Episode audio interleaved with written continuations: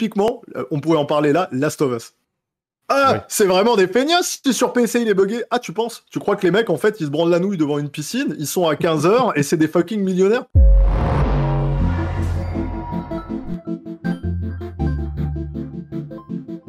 Et on est bon, voilà. Ça y est, on a enfin lancé le live. Désolé pour l'attente, hein, des, petits problèmes techniques, on est désolé. Mais voilà, c'est parti pour Pattern. Un hors-série ce soir en direct avec Victor Lalou qui est concept designer chez Invoke et euh, Emma Zaizia qu'on a déjà vu euh, dans Pattern, mais aussi qu'on a vu dans le podcast de Samurai Pizza que je fais à côté, qui est euh, directeur transmédia euh, chez Ubisoft. Donc voilà, messieurs, c'est un plaisir de vous recevoir. Là, j'ai. Ce qui est bien ce soir, voilà, c'est que je sais que j'aurai pas trop de boulot. Euh, je sais que je vais poser une question, ça va parler tout seul, ça va. Voilà, ça va, ça va se passer tout seul, ça c'est cool. Euh... va nous arrêter. Hein. Exactement, je pense que c'est ça le, plus dur, ça va être ça mon boulot, c'est de, contenir la, la bête. euh, Il va avoir du boulot pour ça. ben, messieurs, euh, ben, comment allez-vous? Ben, Honneur à toi, Emar, hein, comment vas-tu? Écoute, ça va, je disais euh, fin de semaine, donc euh, je, suis, sur la réserve d'énergie, donc je vais, je, vais, je vais sortir tout ce qui reste euh, exprès pour l'émission. Et ouais, ouais, quelques, quelques bonnes grosses semaines de travail où on prépare des belles choses, mais super content d'être là avec toi. Top. Et toi, Victor? Bah moi aussi super bien. Alors juste pour corriger, je suis pas concept designer, je suis concept artiste, ce qui est euh, un, peu, un peu différent. Mais euh, écoute, moi euh, super semaine de travail aussi. Maintenant, comme dit, moi c'est mon premier débat. Et puis juste en face de moi, genre il y a, y a Emar, tu sais que je, je, suis un petit peu tous les traits de sur, de, sur Twitter. Donc va pas falloir que je dise des conneries ce soir parce que il pourra facilement me corriger. Donc un petit peu nerveux, mais tout va bien se passer c'est pas grave. Hein. Au pire, je pourrais découper pour le, format bonté, tout ça sur YouTube. Voilà, ce soir, vous, avez, vous avez droit à l'erreur ce soir. Oula. Voilà, c'est que tu connais euh. pas les viewers Twitch qui vont faire des, des petites euh, enregistrements. Des petits clips et tout ça. Ouais. D'ailleurs, là, on est sur YouTube et Twitch en simultané. Alors, je suis un peu dégoûté parce que à la base, je devais avoir le chat des deux. Et en fait, là, j'ai le chat d'aucun. Donc, c'est super. C'est moins pratique, ouais. Ouais, c'est moins pratique, mais bon, je vais, tant pis, hein, je, vais, je vais ouvrir ça sur des fenêtres et, euh, et je vais regarder ça comme ça. Euh, n'hésitez pas à nous dire hein, dans, euh, dans les chats de Twitch ou YouTube, un hein, peu importe, s'il y a des soucis, s'il y a des lags, des choses comme ça. normalement, ça devrait aller, mais bon, sait-on jamais. donc aujourd'hui, si, si, on, si, on, est là pour débattre, à la base, c'est parti d'un trade de, de Emar hein, qui qui, qui avait envie de distribuer. Ok, je plaide euh, coupable. Je sais même plus lequel c'était pour vrai. Alors, pour, te paraphraser, hein, tu, tu, voulais euh, masser des visages comme dans Baki, voilà. J'ai beaucoup ah, aimé la punchline. J'ai beaucoup aimé la punchline. et, euh, et, donc, en, gros, tu t'en prenais un peu, enfin, je t'en prenais. Euh, tu prenais la défense, en tout cas, des devs euh, dans l'industrie qui, mmh. qui sont souvent un peu les. Ah, ceux qui, qui s'en prennent un peu plein la gueule dès qu'il y a un souci sur un jeu. Euh, et, donc voilà, ben, Victor est venu aussi rentrer un peu dans le débat. Et comme je vous ai tous, les deux eu comme invité sur, euh, sur Pattern et que je sais que vous, êtes, avez des choses à dire tous les deux, et notamment aussi Victor qui, fait une BD, hein, on en reparlera après, mais euh, où il parle beaucoup de l'industrie du gaming.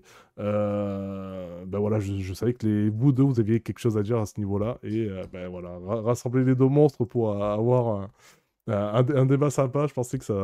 Voilà. C'était prometteur. Donc voilà, on est là aujourd'hui.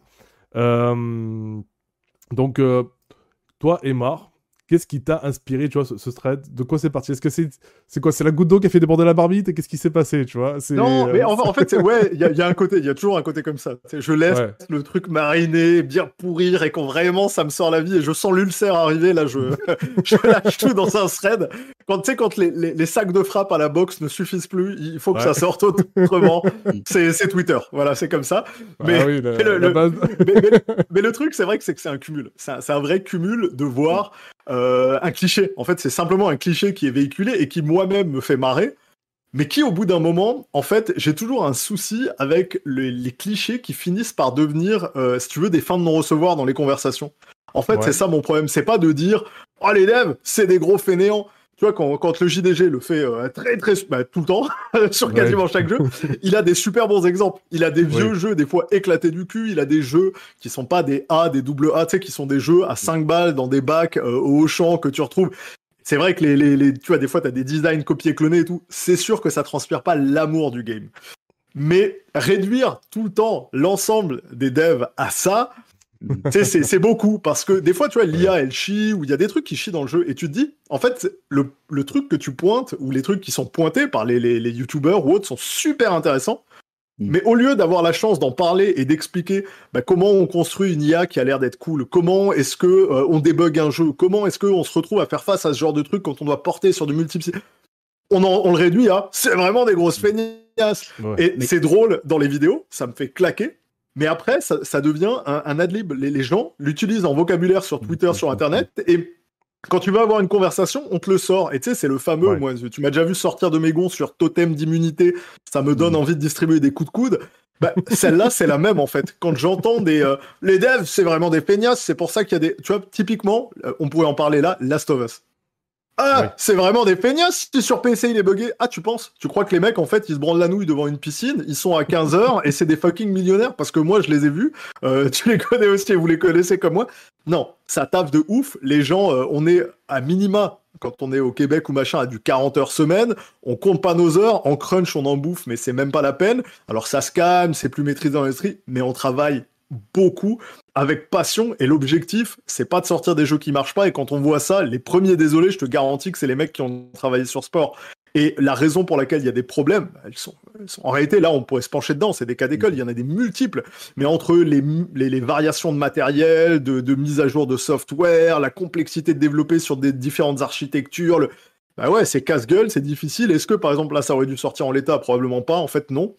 Mais la réalité du truc, elle est qu'il y a énormément de choses qui génèrent des problématiques et, créer un jeu, c'est dur. Le résumer à la fainéantise, j'ai trouvé ça fort et après ouais, j'y suis allé euh, j'y suis allé un peu à missile balistique en disant euh, les mecs qui arrivent facecam tous les jours pour nous lire les mêmes news éclatées tirées d'internet où ils font juste des traductions ou faire des sketchs en mettant une perruque sur la tête venir parler de fainéantise euh, vous êtes gentils mm. mais je, je, connais des gens qui taffent de ouf vous avez même pas idée je vous mets dans une prod et j'en ai vu j'ai vu des journalistes j'en connais des journalistes reconvertis qui se sont lancés suite au crash, des journaux, des news dans le jeu vidéo moi, je peux te garantir que leurs six premiers mois, les mecs, ils ont découvert la vie. Hein. Ils étaient là. Je savais pas du tout que c'était ça, le développement de jeux vidéo. était là. Bah, c'est marrant, ça fait 15 ans que tu, tu le documentes tu passes six mois dedans, t'étais au bord de pleurer et en burn-out tellement t'as compris ta douleur. Donc. Mm. et puis c'est en fait euh, pour euh, bondir ce que tu disais, on reparlait par exemple du, du JDG qui teste des jeux. J'ai rencontré les mm. développeurs, j'ai travaillé avec des développeurs qui ont travaillé sur ces jeux-là. Et ce qui, euh, en fait, ce dont le JDG ne parle jamais, c'est pourquoi et comment ces jeux ont été développés. Des fois, il y a des jeux qui sont juste des produits de consommation. Ils ont été développés comme ça. On te laisse deux mois pour les développer, mais bizarrement, ça, on n'en parle jamais. Et le truc qui, personnellement, moi, m'amuse, euh, et je préfère en rire personnellement, c'est de voir à quel point les gens ont cette habitude d'omettre au final tout le contexte dans le développement euh, du jeu. Mais ça, personne n'en parle parce que notre secteur, fait, quand j'en parle avec des joueurs, et même j'essaye de repenser à moi quand j'étais étudiant, euh, j'ai vraiment vu le shift quand j'étais juste joueur et quand j'étais, quand je suis devenu étudiant, voire même ben, développeur professionnel. En tant qu'étudiant, on a l'impression que c'est vraiment un secteur qui est extrêmement opaque parce que on a vraiment du mal à comprendre comment ça se passe de l'autre côté de la barrière parce qu'au final, ce sont des métiers qui sont encore relativement jeunes. On, même toi, même Emar, j'ai cru comprendre dans ton interview que toi, tu as même inventé ton propre métier chez Ubisoft. Mmh. Euh, C'est ce genre de choses. Donc, où est-ce qu'on se place? Comment est-ce que notre euh, comment comment est-ce qu'on peut intégrer ce, ce genre de secteur? C'est très très opaque et ce qui fait que derrière, tu sais absolument pas ce qui se passe dans les coulisses euh, du, du, du, jeu vidéo quand tu es juste simple joueur. Mais ce qui est aussi assez énervant pour le coup, c'est que comme on nommait tout le contexte et d'une certaine manière le joueur le joueur il veut juste jouer un bon jeu ça je le comprends mais quand tu es développeur et que tu vois toutes les problématiques qui des fois ne sont même pas du ressort des développeurs que ce soit juste euh, on essaie d'avancer la, date parce que ça doit être dans le le, le, fiscal ou Ouais, ouais, le fiscal ou alors euh, il peut y avoir plein de problèmes qui mmh. font que c'est même pas dépendant de nous-mêmes, mais à la fin le joueur ne voit que le résultat final. Et ben, oui, le jeu il sort tout cassé, on est les premiers à le savoir et ça ne nous fait pas plaisir. Moi, je pense vraiment ce qui m'énerve le plus, c'est quand on nous dit les développeurs, euh, ils n'en ont rien à faire. Quand tu dis qu'ils sont fainéants, moi j'entends souvent que bah ouais, mais les développeurs ils sont juste là pour toucher leur cash. Eux, ils veulent juste, euh, voilà, ils veulent pas foncièrement, ils, sont pas passionnés. Non, les premiers passionnés, c'est nous. On en a même fait notre métier. On a on était tellement passionnés du truc, qu'on a décidé de se lancer là-dedans. On est sans doute les gens qui en ont le plus quelque chose à faire au final que nos jeux sortent dans le meilleur état. Mais à un moment, quand le jeu sort cassé, c'est pas que l'équipe est incompétente et rarement Rarement, je sais qu'on tape beaucoup des équipes. Par exemple, justement, tu reprends le cas de The Last of Us, euh, le, le, le, le, portage PC. Je suis sûr, il y a des gens qui sont hyper compétents, qui sont, euh, ah, derrière. Voilà, j'ai zéro doute que ce sont des gens qui euh, ont un super, qui font du super boulot. Sauf que, ben, peut-être que c'est sorti trop tôt, peut-être que justement si, si je peux. Si, Voilà, je veux dire, si je peux me permettre, on est le 31 mars et l'année fiscale, elle clôt aujourd'hui. Voilà. Euh, donc, t'as envie de dire, écoute, le fait qu'il soit pas sorti en avril, il y a des chances qu'on voulait le sortir dans le fiscal pour euh, faire monter les chiffres à la fin de l'année avant de, passer sur l'autre, ce qui est un gros classique. Mais c'est vrai qu'en fait, moi, là, quand, on, quand on voit les gens de l'extérieur, c'est vrai qu'il y, a une certaine opacité, puis on va en parler. Mais c'est vrai que la, méconnaissance, en fait, moi, elle me pose beaucoup moins de problèmes dans le cadre de quelqu'un qui fait de l'humour, parce que c'est le but, et donc moi, ça me fait marrer. C'est juste que les gens qui le regardent comprennent pas que c'est de l'humour et le, prennent parfois pour argent comptant ou l'intègrent comme un réflexe en se disant c'est ça, comme quand euh, on fait des, blagues sur l'excellentissime euh, David Goodenough ou euh, qui me ah fait pleurer de rire, pleurer de rire, mmh, mmh, mmh. ou les conneries sur les mecs du marketing, les meetings du marketing qui font super rire. Mais tu vois, il y a un côté où, et, j'en parlerai un jour, mais on, mélange marketing comme PR, développement business, stratégie, qui sont en réalité dans une entreprise sont plein de secteurs totalement différents. Par exemple, gérer le back catalogue, donc les anciens jeux qu'on ressort et machin. Euh, nous, ça nous concerne pas. Pas les prods, tu sais, ça nous concerne pas. C'est-à-dire que moi, qui bosse sur Assassin et sur plein de trucs, quand les gens sont, on aimerait bien une ressortie de tel titre, je suis là, mais les gars, moi, je suis jamais, on me demande jamais, hein, on n'est pas consulté, nous. Nous, on mm. livre les jeux, et puis c'est quelqu'un au siège qui décide à un moment donné qu'il est temps, qu'on pourrait confier ça à une équipe, qu'on va le ressortir, etc. Et après, on en discute sur la com et sur d'autres choses. Mais pour le coup, c'est des, des, métiers très différents. Donc, réduire en fait aux avides mecs qui veulent du pognon et aux glandus incompétents, ça fait pisser de rire c'est un peu plus compliqué et, ce cumul, en fait, je te disais, il me dérange pas des humoristes, il me dérangeait plus des influenceurs et des journalistes.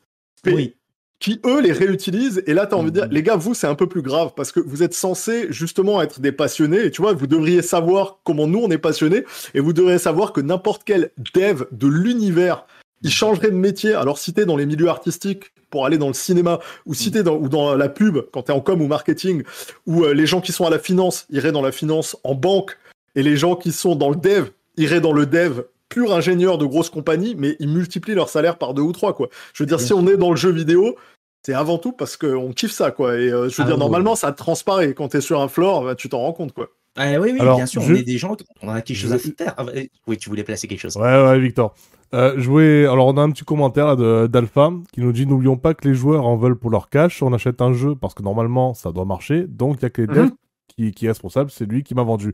Alors, Oh, si on pas le dev qui te le vend. Mais c'est pas nous. Je veux dire, moi, je, je suis pas responsable de, de, de, comment on va vendre, on va vendre le jeu. J'ai travaillé sur des jeux, même nous, en tant que développeurs, on regardait le truc parce que tu sais, on voit un petit peu ce qu'il y a avant que ça sorte pour le public. Même nous, des fois, on n'est pas d'accord sur comment et ce que euh, les, les, les, gens euh, communiquent dessus. Mais euh, en fait, tu vois, quand on nous dit les devs, ça c'est quelque chose qui m'énerve par contre, c'est quand on nous dit les devs c'est qui les devs En fait, j'ai l'impression que les devs, c'est une sorte de masse infâme. En fait, c'est tout le studio, mais tu comprends service marketing, tu comprends par exemple la comptabilité, tu comprends les IT, tu comprends les devs qui mmh. travaillent sur le jeu. Non, les devs, c'est quoi en fait? Et, souvent, moi qui suis par exemple concept artiste, je fais juste des dessins. Euh, techniquement, je dessine des Mickey moi si je veux vraiment euh, si je veux vraiment euh, résumer mon boulot. Mais c'est pas moi qui suis responsable de comment et ce que je vais vendre ton jeu en fait. Non, mais euh, moi je peux comprendre. Tu sais que. que, que on, Et, puis ça, c'est un autre euh, truc de euh, qui est dev, qui est pas dev. Pour moi, la grande famille des devs, les gens qui travaillent sur un jeu pour le grand public, c'est comme ça. Et je, je, suis d'accord en fait avec le, commentaire qui dit quand tu achètes un truc, tu veux qu'il marche. Mais bien sûr, c'est valable pour un jeu, c'est valable pour tout dans l'univers. Et mhm. en fait, le, le, un truc que j'ai appris il y a des années en marketing des services, je vous fais une leçon rapide, mais qui est illustrative du truc. On nous explique en fait comment, euh, comment à la poste française, on a changé des, les, les, en fait, on a changé les systèmes de tri, on a installé des trucs super modernes et tout machin, et comment en moins Et là, j'avais des gens de la poste hein, en interne qui venaient en école de commerce nous expliquer. Mhm. En moins de deux mois, le truc était dépassé. C'est-à-dire que c'était saturé. Ah merde, c'était c'était mal fait. Mhm. Et donc euh, moi qui étais strasbourgeois, je leur disais mais c'est marrant parce que quand je me fais livrer des trucs par l'Allemagne et la Deutsche Post, euh, c'est pas la même. L'expérience euh, très différente. Mhm. ouais mais eux c'est pas pareil, ils ont plein de centres, c'est machin. je fais ouais mais tu vois le, le en marketing de service c'est intéressant et ce qu'ils essayent de nous dire c'est on essaye d'expliquer à nos clients pourquoi ça marche pas. Et la finalité, elle est de dire, hmm. bah, en tant que client, j'en ai rien à foutre. Moi, je, ce que je vois, c'est qu'il y en a un qui marche, le tien, il marche pas. Mon problème, c'est que le tien marche pas. Là, en l'occurrence, avec Last of Us, moi, je l'aurais acheté, acheté sur PC. Je l'aurais acheté sur PC, j'aurais les nerfs, j'aurais acheté, je le comprends. On a déjà livré des jeux qui ont des problèmes. Euh, en général, ce qui se passe, c'est qu'on est 24 heures sur 24 en mode crunch de bâtard alors qu'on sort d'un crunch pour tout faire pour fixer le truc et comprendre c'était quoi le problème qu'on n'avait pas anticipé et euh, ça peut être aussi barge et vous vous en rendrez même pas compte hein, qu'il euh, y a un moment donné euh, dans les consoles PlayStation il y avait deux horloges. Il y avait deux systèmes d'horloges différents il y avait un callback sur une horloge interne à la console et il y avait une autre horloge. Et en fait si, disons, au hasard, dans ton jeu, tu te dis, bah tiens, moi je vais euh, syncer le rafraîchissement de ma RAM et la vitesse à laquelle elle, elle se, se, vide et se, se, remplit de nouveau pour se cleaner sur une des horloges et qu'il y a une mise à jour et que le constructeur me prévient pas, guess what? Ta RAM, elle se vide jamais, elle se remplit, elle génère des bugs, tu comprends pas pourquoi. Donc ça peut être des trucs de dingue, très difficiles à isoler. Et évidemment, quand on nous dit, mais comment vous l'aviez pas vu avant le lancement? Fait, ben, On ne pouvait pas le voir avant le lancement, en fait. C'était virtuellement impossible. Donc ça, ça arrive. C'est super chiant. Maintenant, on sait que c'est du jeu. On sait que c'est pas un hardware pourri que tu as acheté. On connaît Naughty Dog, on connaît Sony, on sait très bien qu'ils vont fixer le jeu, on sait très bien que dans quelques temps ça va aller, ça va marcher, ils vont le fixer. Et ouais, c'est une expérience horrible, mais encore une fois, elle n'est pas liée, à mon avis, elle est clairement pas liée à de la fainéantise. Il y a probablement de la pression, on en parlait là, pour sortir à une date précise qui les a foutus dedans, qui a limité les tests. Et il faut savoir un truc sur PC qui est très particulier par rapport aux consoles, c'est que sur les consoles, on a une soumission. Donc on soumet le jeu, notre version, à Microsoft, à Sony. Ça prend environ 30 jours, euh, parfois un peu plus, pour avoir une validation, pour être autorisé à déployer notre jeu ou notre version, notre mise à jour sur les consoles. Donc ça nous prend un certain temps. Ce qui veut dire que c'est pour ça que vous avez tout le temps des annonces de Gold longtemps avant, parce qu'on dit le jeu est prêt. On bosse sur le patch Day One pendant qu'il est soumis, en attendant qu'on ait le go, et on sort un méga patch pour continuer de corriger les erreurs, parce que justement, on n'est pas en train de se branler la nouille pendant que le jeu est soumis. On continue de travailler dessus. Ce qui arrive sur PC, c'est que c'est une philosophie très différente. Soit c'est ta plateforme à toi, Uplay, Epic, soit tu vas sur Steam. Et Steam, eux, ils ont une, mentalité totalement différente que je trouve tout aussi cool, qui au lieu de dire moi je vérifie tout ce qui sort sur ma console pour que ce soit clean et il y a un cahier des charges, c'est je m'en bats les couilles, c'est ton problème. c'est ton jeu. Si tu tapes la honte, c'est pas Steam qu'on va blâmer, c'est toi qu'on va blâmer. Donc moi, j'ai aucun problème à ce que tu testes comme tu veux, tu sortes ton jeu comme tu veux, c'est pas mon problème. Donc tu vois, la philosophie, euh, c'est juste euh, diamétralement opposé. Mais du coup, c'est ce qui, c'est le risque que tu prends, c'est que tu peux sortir une version qui n'a pas été vérifiée par Steam, qui peut être complètement pétée, qui va exploser à la tête des joueurs. Là, c'est la responsabilité, effectivement, du studio, pas des devs, hein, du mm. studio at large. Mm, mm, Et devine qui est-ce qui va corriger le truc? C'est les devs. Ah, c'est pas les mecs du marketing, c'est pas les mecs du business, c'est pas les finances, c'est les devs qui sont en train de cruncher là. Ah pour Cyberpunk, c'était l'exemple hein, quand ça s'est cassé la gueule. Bon déjà, ça avait été mis sur stream, sur, euh, sur Steam, c'était cassé la gueule. Et dès que ça allait mieux, c'est les devs qui étaient euh, qui, qui donnaient des interviews qui disaient ouais bon on reconnaît que enfin bref c'est eux qui ont mhm. été qui ont été jetés un peu en pâture comme ça aux médias. C'est toujours euh, euh, toujours nous le fusible. certaine manière. C'est ça on est le fusible. Maintenant pour en revenir sur le commentaire il a tout à fait raison aussi c'est hey j'ai acheté mon jeu euh, je veux qu'il marche et ça c'est la moindre des choses. En tant que consommateur ça s'entend tout à fait c'est un argument qui est tout à fait valable. Maintenant c'est vrai que de manière systématique c'est toujours le problème des devs. Alors que des fois ça peut être juste quelqu'un qui à l'autre bout du monde euh, un Pierre ou ce genre de choses qui a décidé quelque chose qui nous a qui a totalement changé les plans euh, les plans dans la production du jeu qui fait que des fois le jeu sort d'une certaine dans un certain état. Mais bon généralement c'est nous les responsables selon euh, je veux dire ben, selon les médias en fait. C'est toujours les devs les devs les devs il y, a un souci, ça c'est ça c'est dû à, l'émergence d'Internet et des consoles. Ben, ça concerne la PS3 et la 360 c'est euh, quand tu as commencé à avoir des jeux qui sortaient pas finis et qu'il y, avait des patchs derrière pour régler ce qui allait pas. Alors qu'avant ces générations-là, on te sortait le jeu et bah, il n'allait pas bouger. Éventuellement, c'était une réédition quelques. en fait, c'est ça. C'était plus subtil. C'est qu'il y avait des mmh. révisions, mais elles n'étaient pas annoncées comme telles. Et en fait, tu ça. en retraçant mmh. les versions, te, te, rendre compte qu'il y avait différentes éditions. Mais c'est vrai que un jeu sortait buggé, euh, bah, il est buggé à vie Là, mhm. aujourd'hui, il est buggé, bah, il, peut, on peut le mettre à jour. Il y a toute une série de problèmes qui viennent avec ça, mais tu sais, c'est ce système de soumission. Hein. C'est quand on s'est rendu. Ouais, mais en fait, il y, a eu toute une série d'abus. Il y a eu quand, le fameux crash du jeu vidéo dont on parle, tu sais souvent, c'est pas un vrai crash du jeu vidéo, c'est un crash aux US. Le, marché n'est pas mort au Japon ou en Europe à ce moment-là. Il s'est craché aux US. Et comme les, les articles sont US-centric et que nous, on reprend tout et qu'on le traduit, on a l'impression que c'est le monde entier qui a été touché. En réalité, il y a eu un crash et il y a eu une défection tout simplement parce qu'on laissait les éditeurs sortir tout et n'importe quoi. Et évidemment, bah, on a eu des projets à l'arrache faits en deux mois, des trucs qui venaient dans tous les sens. Et d'ailleurs, même les gros jeux à l'époque, hein, ça se faisait en six mois, donc c'était l'usine, ça sortait mmh. n'importe comment. et ça s'est perdu référence, tu fais référence à Atari, Ichi et tout ça, on est Atari, hein. Ichi, etc. Exactement, exactement. On est, on est dans cette vague-là. Et, mais il y en a eu après sur la NES. Au début de la NES, il y en a eu, d'où l'instauration par Nintendo du fameux Nintendo Seal of Quality, qui était pour but, le, but était de dire, il y a eu une équipe de Nintendo qui a testé ce jeu et qui l'a validé avant qu'il sorte. Les fameux euh, process de soumission qui se sont répandus dans l'industrie. Et du coup, pour comme les délais se sont allongés et que le temps de développement c'est compliqué, c'est très cher, une des façons de procéder le turnaround, ça a été on soumet le jeu, mais on sait que la version qu'on envoie, elle va passer les tests, mais elle n'est pas encore finale finale pour nous. Elle est gold, c'est-à-dire gold à l'époque c'était la couleur du disque sur lequel on le gravait quand on envoyait les gold masters encore au... Je me rappelle encore me balader avec des, des disques, enfin bref, c'était le bon temps. Mais c'est maintenant c'est fini, on envoie, on appuie sur un bouton, ça envoie la version. Mais il y a quand même un, un délai de test qui est assez long et du coup, pendant ce temps-là, ben, je te disais, on en profite et on fait le patch Day One. Donc du coup, évidemment, moi, je, ma recoque que je dis à chaque fois aux joueurs, c'est attendez le patch Day One. Si vous avez un pote qui vous l'a filé une semaine avant, n'y jouez pas parce que c'est vraiment pas la version que les devs ont envie que vous jouiez. Donc euh, je sais que vous êtes impatient, mais laissez faire. Je sais que c'est, je peux pas dire c'est pas drôle. Oui, c'est weird. On est dans une nouvelle génération, mais regarde, on est tout le temps sur nos portables, sur nos téléphones, sur les réseaux sociaux. On a des hauts débits ça devient possible et on voit les stats, hein, on se rend bien compte que la majorité des joueurs et des gens achètent en digital, jouent avec des versions mises à jour. Donc c'est vraiment, c'est devenu le qu'on l'aime ou pas, qu'on apprécie ou pas, c'est devenu le marché du jeu aujourd'hui.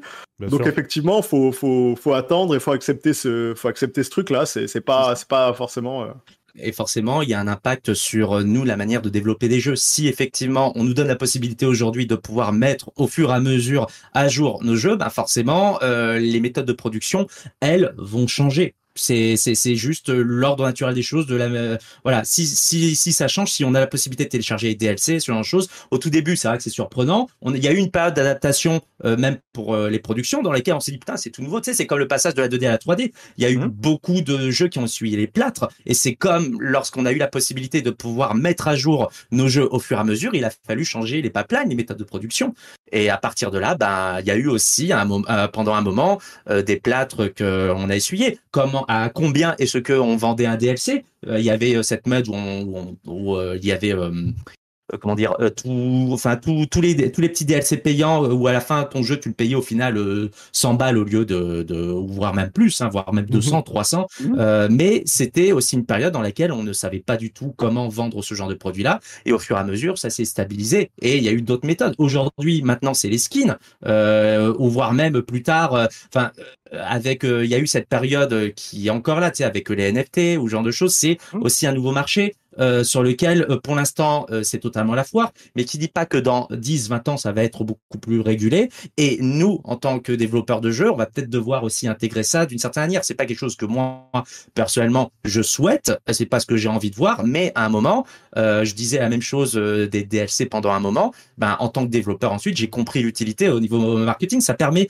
aussi de pouvoir monétiser un jeu sur la longueur parce que ça coûte hyper cher de développer un jeu aujourd'hui. C'était, il y avait un truc dernièrement sur Forspoken, où on disait comment ça se fait que le jeu il coûte 100 millions à développer? Ben, il y a rien d'étonnant en fait à ce que euh, Forspoken ait coûté 100 millions à développer en fait. Et c'est là où moi ça m'a fait marrer justement pour en revenir un petit peu sur comment est-ce que les joueurs par exemple ils voient la production d'un jeu vidéo. Les joueurs se sont émus de, de ce truc-là. Mais alors il y a que les joueurs hein, parce que tout le reste de l'industrie on était en mode c'est normal en fait. bah, Là aujourd'hui ça coûte super cher. open world, euh, et, 100 millions c'est la base.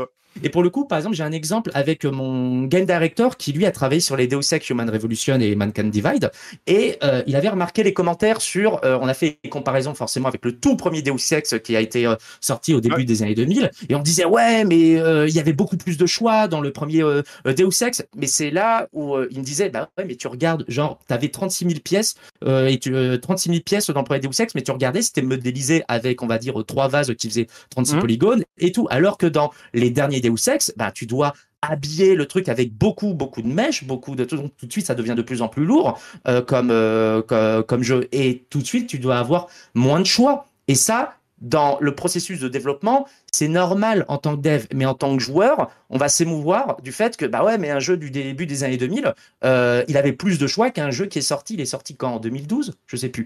Euh, le, Human Revolution. je sais plus. Ouais, je sais plus. Ouais, mais euh, début des années 2010. début, début des années 2010. Mais les gens, les, les, gens s'étonnent de ce truc-là, alors que non, c'est juste qu'il y a d'autres défis. Les technologies ont évolué, mais c'est vrai que nous, on communique peut-être pas foncièrement dessus sur tous ces toutes ces problématiques sur lesquelles nous on se confronte en tant que dev. Ouais, là, quelque chose? Ouais, justement là-dessus, en fait, je veux rebondir dessus. Et, c'est vrai, c'est une des. On, pourrait euh, discuter longtemps de la manière dont on est perçu et tout, mais l'objectif, pour moi en tout cas, dans, dans, le délire ou dans le coup de gueule, était plus d'attirer l'attention justement des influenceurs, créateurs de contenu, vidéastes et autres, leur disant faites attention aux clichés que vous véhiculez parce qu'à un moment donné, ils sont repris tels quels. Et à, et arrivé à un certain point, on n'arrive plus à avoir de discussion parce que ça devient la norme. Les gens te parlent même plus, te disent de façon fainéante, de façon machin, et, tu, et on n'a plus l'opportunité de parler. Quant à la possibilité de nous d'exprimer nos, nos, boulots, en fait, il y, a, y, a, y, a un double truc dedans. Il y a le premier, c'est pour avoir travaillé dans la com, au market avant, il y a effectivement le fait que tout le monde n'est pas habilité à parler, dans le sens où n'importe quelle personne qui bosse dans une entreprise va signer des NDA, des clauses, etc., y compris sur son comportement sur les réseaux sociaux. Simplement parce que quand tu es dev à Ubisoft, à EA ou à ce que tu veux, si tu dis un truc sur un réseau, sur un jeu, ça devient très vite.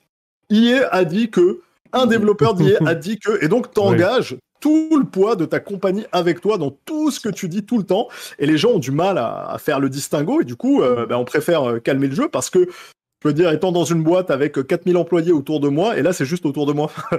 Euh, évidemment que tout le monde n'a pas des takes identiques. Il y en a qui ont des, des, prises de position absolument éclatées, d'autres qui ont des trucs brillants à dire, d'autres qui... Parce qu'il y a plein de personnalités différentes et tu peux pas laisser ce brouhaha s'exprimer. Et il y a des gens qui, après des années dans le jeu vidéo, ne maîtrisent toujours pas le jeu vidéo, dans le sens où ils maîtrisent leur métier, mais ils maîtrisent pas le cycle complet de la mm. production. Ils n'ont pas été dans des meetings avec euh, des vice-présidents, avec euh, des lignes éditoriales, à discuter gros sous. Ils savent pas comment ça se passe derrière. Dans les... Et c'est normal, tout le monde n'a pas à être exposé à ça. Et du coup, ils en ont pas forcément la connaissance. Et de temps en temps, moi, je vois sur Internet des gens. Une dev a dit que nan, nan, nan par rapport à tel jeu dans les royautés. était là mais je veux pas être méchant ni la tacler, mais la madame, elle fait du level design dans des jeux mobiles mm. depuis six mois. Je veux dire, quel crédit elle a à parler business et gros sous et contrat si elle a aucune expertise dans la gestion de mm. licence, d'IP, si elle s'est jamais retrouvée dans cette position-là? En fait, le, si tu veux, l'espèce de macaron de LC que tu lui attribues, bah, en fait, non. Euh, elle, oui, elle travaille dans le jeu vidéo, mais en réalité, pas du tout dans mm. ces sphères-là et elle sait pas du tout ce qui se passe à ce niveau-là. Donc, c'est vrai qu'il y a un travail à faire. Il y a des, il y a, en fait une ouverture d'esprit à avoir qui est difficile et euh, s'il y a des gens qui peuvent s'exprimer, euh, moi j'ai été, je suis key speaker à Ubisoft, je donne encore des, des, des, des, des pas, mal d'interviews et autres, et je parle dans certains cadres quand je m'exprime pour Ubisoft. Mhm. J'ai réussi à avoir assez de seniorité, d'expérience et de recul pour me permettre de parler en mon nom quand j'en ai envie, parce que je suis un casse-bonbon, donc euh, je fais un peu, voilà, je fais comme ça. Mhm. Mais on n'est pas beaucoup, je le comprends, et du coup, j'essaye, on essaye de transmettre le plus de trucs possible, d'échanger. Mais c'est vrai qu'il y a l'aspect manque de curiosité euh, des journalistes. Et là, je vais vous faire le coup de l'Ouroboros, le serpent qui se mange la queue, et de comment on n'arrive pas à sortir du délire. Je me rappelle très bien, début des années 2000, 2010, je commence à donner, on commence à donner nos premières interviews, on travaille, je travaille sur plein de trucs. Et en fait, je me rends compte que les journalistes posent toujours les mêmes questions. Mais genre, toujours les mêmes fucking questions. C'est pour moi un exercice, mais vraiment euh, douloureux. Et tu te rends compte quand tu faisais des E3, des Gamescom, des salons, et que tu vois les gens enchaîner la quantité de questions totalement inutiles et génériques que les mecs te copie-collent. Et en fait, moi, je me battais avec les pierres en disant putain, mais j'aimerais bien parler de ça et de comment on a fait mhm. ça et c'est quoi les sources d'inspiration et qu'est-ce qui a inspiré les designers à créer le système qui fait permet au feu de se répandre dans Far Cry 2 et le type de problème qu'on a eu et comment nanana. Mhm. Et je te jure, j'avais des questions sur le nombre de polygones, sur des trucs, oh j'avais envie de crever. J'avais envie de crever. J'étais là, mais c'est fou. Et du coup, les PR me disaient, tu vois, c'est pour ça qu'on prépare jamais les gens et qu'on n'expose pas certains corps de métier. C'est que ça fait pas vendre, les journalistes s'en mm. foutent, ils posent pas la question. Et après, il y a le fameux, oui, mais s'ils sont pas au courant, ils s'intéressent pas, donc ils connaissent pas. Et je connais des gens qui sont journalistes depuis X années, tu sais, c'est presque une fierté. Tu sais, ça fait 10 ans, 15 ans 20 ans que je suis journaliste. Ouais, enfin, ça fait 20 ans que tu peux faire un travail de merde. Hein. Il n'y a pas de gloire à travailler depuis longtemps. Il y a, un mm. plaisir à travailler bien. Non, mais il y a un plaisir à faire un bon boulot. Tu sais, dire j'ai fait un film qui a été primé, qui a machin, c'est cool. Mais dire je fais des films depuis 30 ans, personne les a vus et tout le monde s'en fout, on va dire oui, enfin bon, euh, niveau crédit, bravo quoi. C'est pas mm, mm, la longévité, c'est pas un crédit en soi. Et là, en fait, le, le truc qui me fatigue, c'est que du coup, ces habitudes, elles sont prises et donc on reste toujours à un niveau de surface et on s'intéresse jamais à des trucs qui peuvent parler aux gens. Et c'est vrai, que ça, ça, ça, ça, bloque en fait complètement le discours parce que euh, les, journalistes sont sur un rail, les devs sont sur un autre rail, on se parle mhm. pas, on se connaît pas. Et quand je vois ce qui est devenu aujourd'hui la façon d'interagir avec le public, elle se fait à travers des créateurs de contenu plus qu'à travers des journalistes. C'est devenu compliqué parce que quand tu discutes avec des créateurs de contenu et tu leur dis, putain, il y a un truc intéressant, eux te disent, ah ouais, c'est génial, on fait une émission et tu fais une émission avec eux tu parles d'un sujet qui te passionne, les réactions sont super positives, les gens sont ultra intéressés, mais dix fois moins nombreux. C'est-à-dire que tu fais la moindre exactement ce que j'allais dire. Tu fais la moindre euh, news à la con, tu sais, de rien, rien, qu'est-ce qui se passe dans les feuilletons Sony Microsoft? Allez, allez, c'est parti, un tour de manège. Mais alors, t'essayes d'expliquer un truc de tu sais quoi? En fait, le conte de Monte Cristo a été une inspiration au moment de l'écriture de Assassin 2 et tout le monde s'en branle. Le conte de Monte Cristo, je sais pas qui c'est, voilà. C'est ça, c'est ça. En fait, il y a un truc que j'observais avec les créateurs de contenu. Par exemple, en France, il y en a que j'apprécie énormément, mais je regarde un petit peu, c'est très très niche. Par exemple, je prends le cas de la développeuse du dimanche, de Gags justement, euh, et aussi de Dr Géraud. Tu regardes euh, leur public, c'est vraiment un public de passionnés, passionnés, passionnés, mais très très, très, très, très niche. Hein? Pareil pour Pattern. Exactement, pareil pour Pattern. Euh... ouais. Tu sais, c'est une petite émission. Euh, J'ai entendu du, beaucoup de bien euh, du présentateur. Mais euh, le truc, c'est que euh, je reprends le cas de ces trois personnalités-là. Tu les mets à côté d'autres personnes qui vont parler uniquement de jeu et pas de développement de jeu, mais juste du mhm. jeu en lui-même. Ben, c'est ça que le public veut. Euh, mais nous, en tant que développeurs, on est vraiment dans notre, dans notre bulle. On se dit, tiens, c'est ça qui doit, euh, qui doit intéresser les gens. Mais au final, j'essaye de me mettre aujourd'hui à la place juste d'un simple joueur qui, lui, a juste envie de jouer à son jeu. Je comprends qu'il va plus s'intéresser au fait que qu'est-ce que Dark Souls lui a transmis plutôt que comment ils ont fait le système, euh, le système de navigation de Dark Souls. Parce que c'est pas ça foncièrement qu'ils cherchent, c'est pas toute cette technique qui nous nous intéresse. Est-ce que nous on ne doit pas aussi se remettre en question sur notre manière de communiquer en tant que en tant que pur développeur? C'est la question que je me pose souvent, en fait. Non, non, honnêtement, je pense qu'il y, bah, y, a toujours un effort de vulgarisation, de mise à niveau, d'accessibilité qui est à faire. Mais c'est comme en fait, c'est comme parler de ciné. Il y, a des, il y a de nombreuses années, tu parlais ciné avec des passionnés ciné, ils s'étaient intéressés par le médium, ils s'étaient intéressés par la manière de faire, par les making-of, par le... Mhm. Et évidemment, la majorité du public passait à côté, mais il y a des gens que ça, ça intéressait vraiment. Je pense qu'il y a vraiment une audience et des gens qui sont passionnés par ça, qui aiment comprendre le comment, qui s'intéressent parce qu'ils veulent bosser dans l'industrie ou même juste par passion, parce qu'ils aiment comprendre mhm. comment les, les, trucs sont faits, pourquoi les choix sont faits, pourquoi finalement un élément de design est là, et pourquoi il fait du sens à côté de tous les autres et qu'on peut pas le prendre et l'extraire et en faire une mmh. analyse parce que ça fonctionne pas. Donc je pense qu'il y a des gens qui sont intéressés par ça et, et, et à mon avis ça existe vraiment. Maintenant le, le, le souci c'est effectivement c'est pas non plus nécessairement le grand public. Ça dépend de quel angle avec, enfin, quel angle tu vas le traiter et comment tu vas, tu vas amener les gens, tu vas réussir à échanger dessus. Et, euh, et parfois, effectivement, ça crée des situations compliquées parce que on est dans une ère de l'opinion dans lequel on a glorifié l'opinion. Aujourd'hui, quand quelqu'un te dit euh, tel influenceur, euh, tel créateur de contenu ciné, tel créateur de contenu jeu vidéo a fait un bon test, il ne te dit pas il a fait un bon test, il te dit il a fait un test avec lequel je suis d'accord. Hmm. On est complètement, mais quasiment tout le temps dans le biais de confirmation. Et du coup, t'es un connard, je te déteste et j'essaie de te discréditer à partir du moment où tu fais quelque chose, où tu dis quelque chose avec lequel je ne suis pas d'accord. Et ça se, mais 95% du temps, c'est des attaques euh, ad hominem ou en rhétorique, on appellerait ça un argument d'autorité. On dit mais qui es-tu toi, youtubeur ou influenceur, pour dire ça alors que t'es de la merde?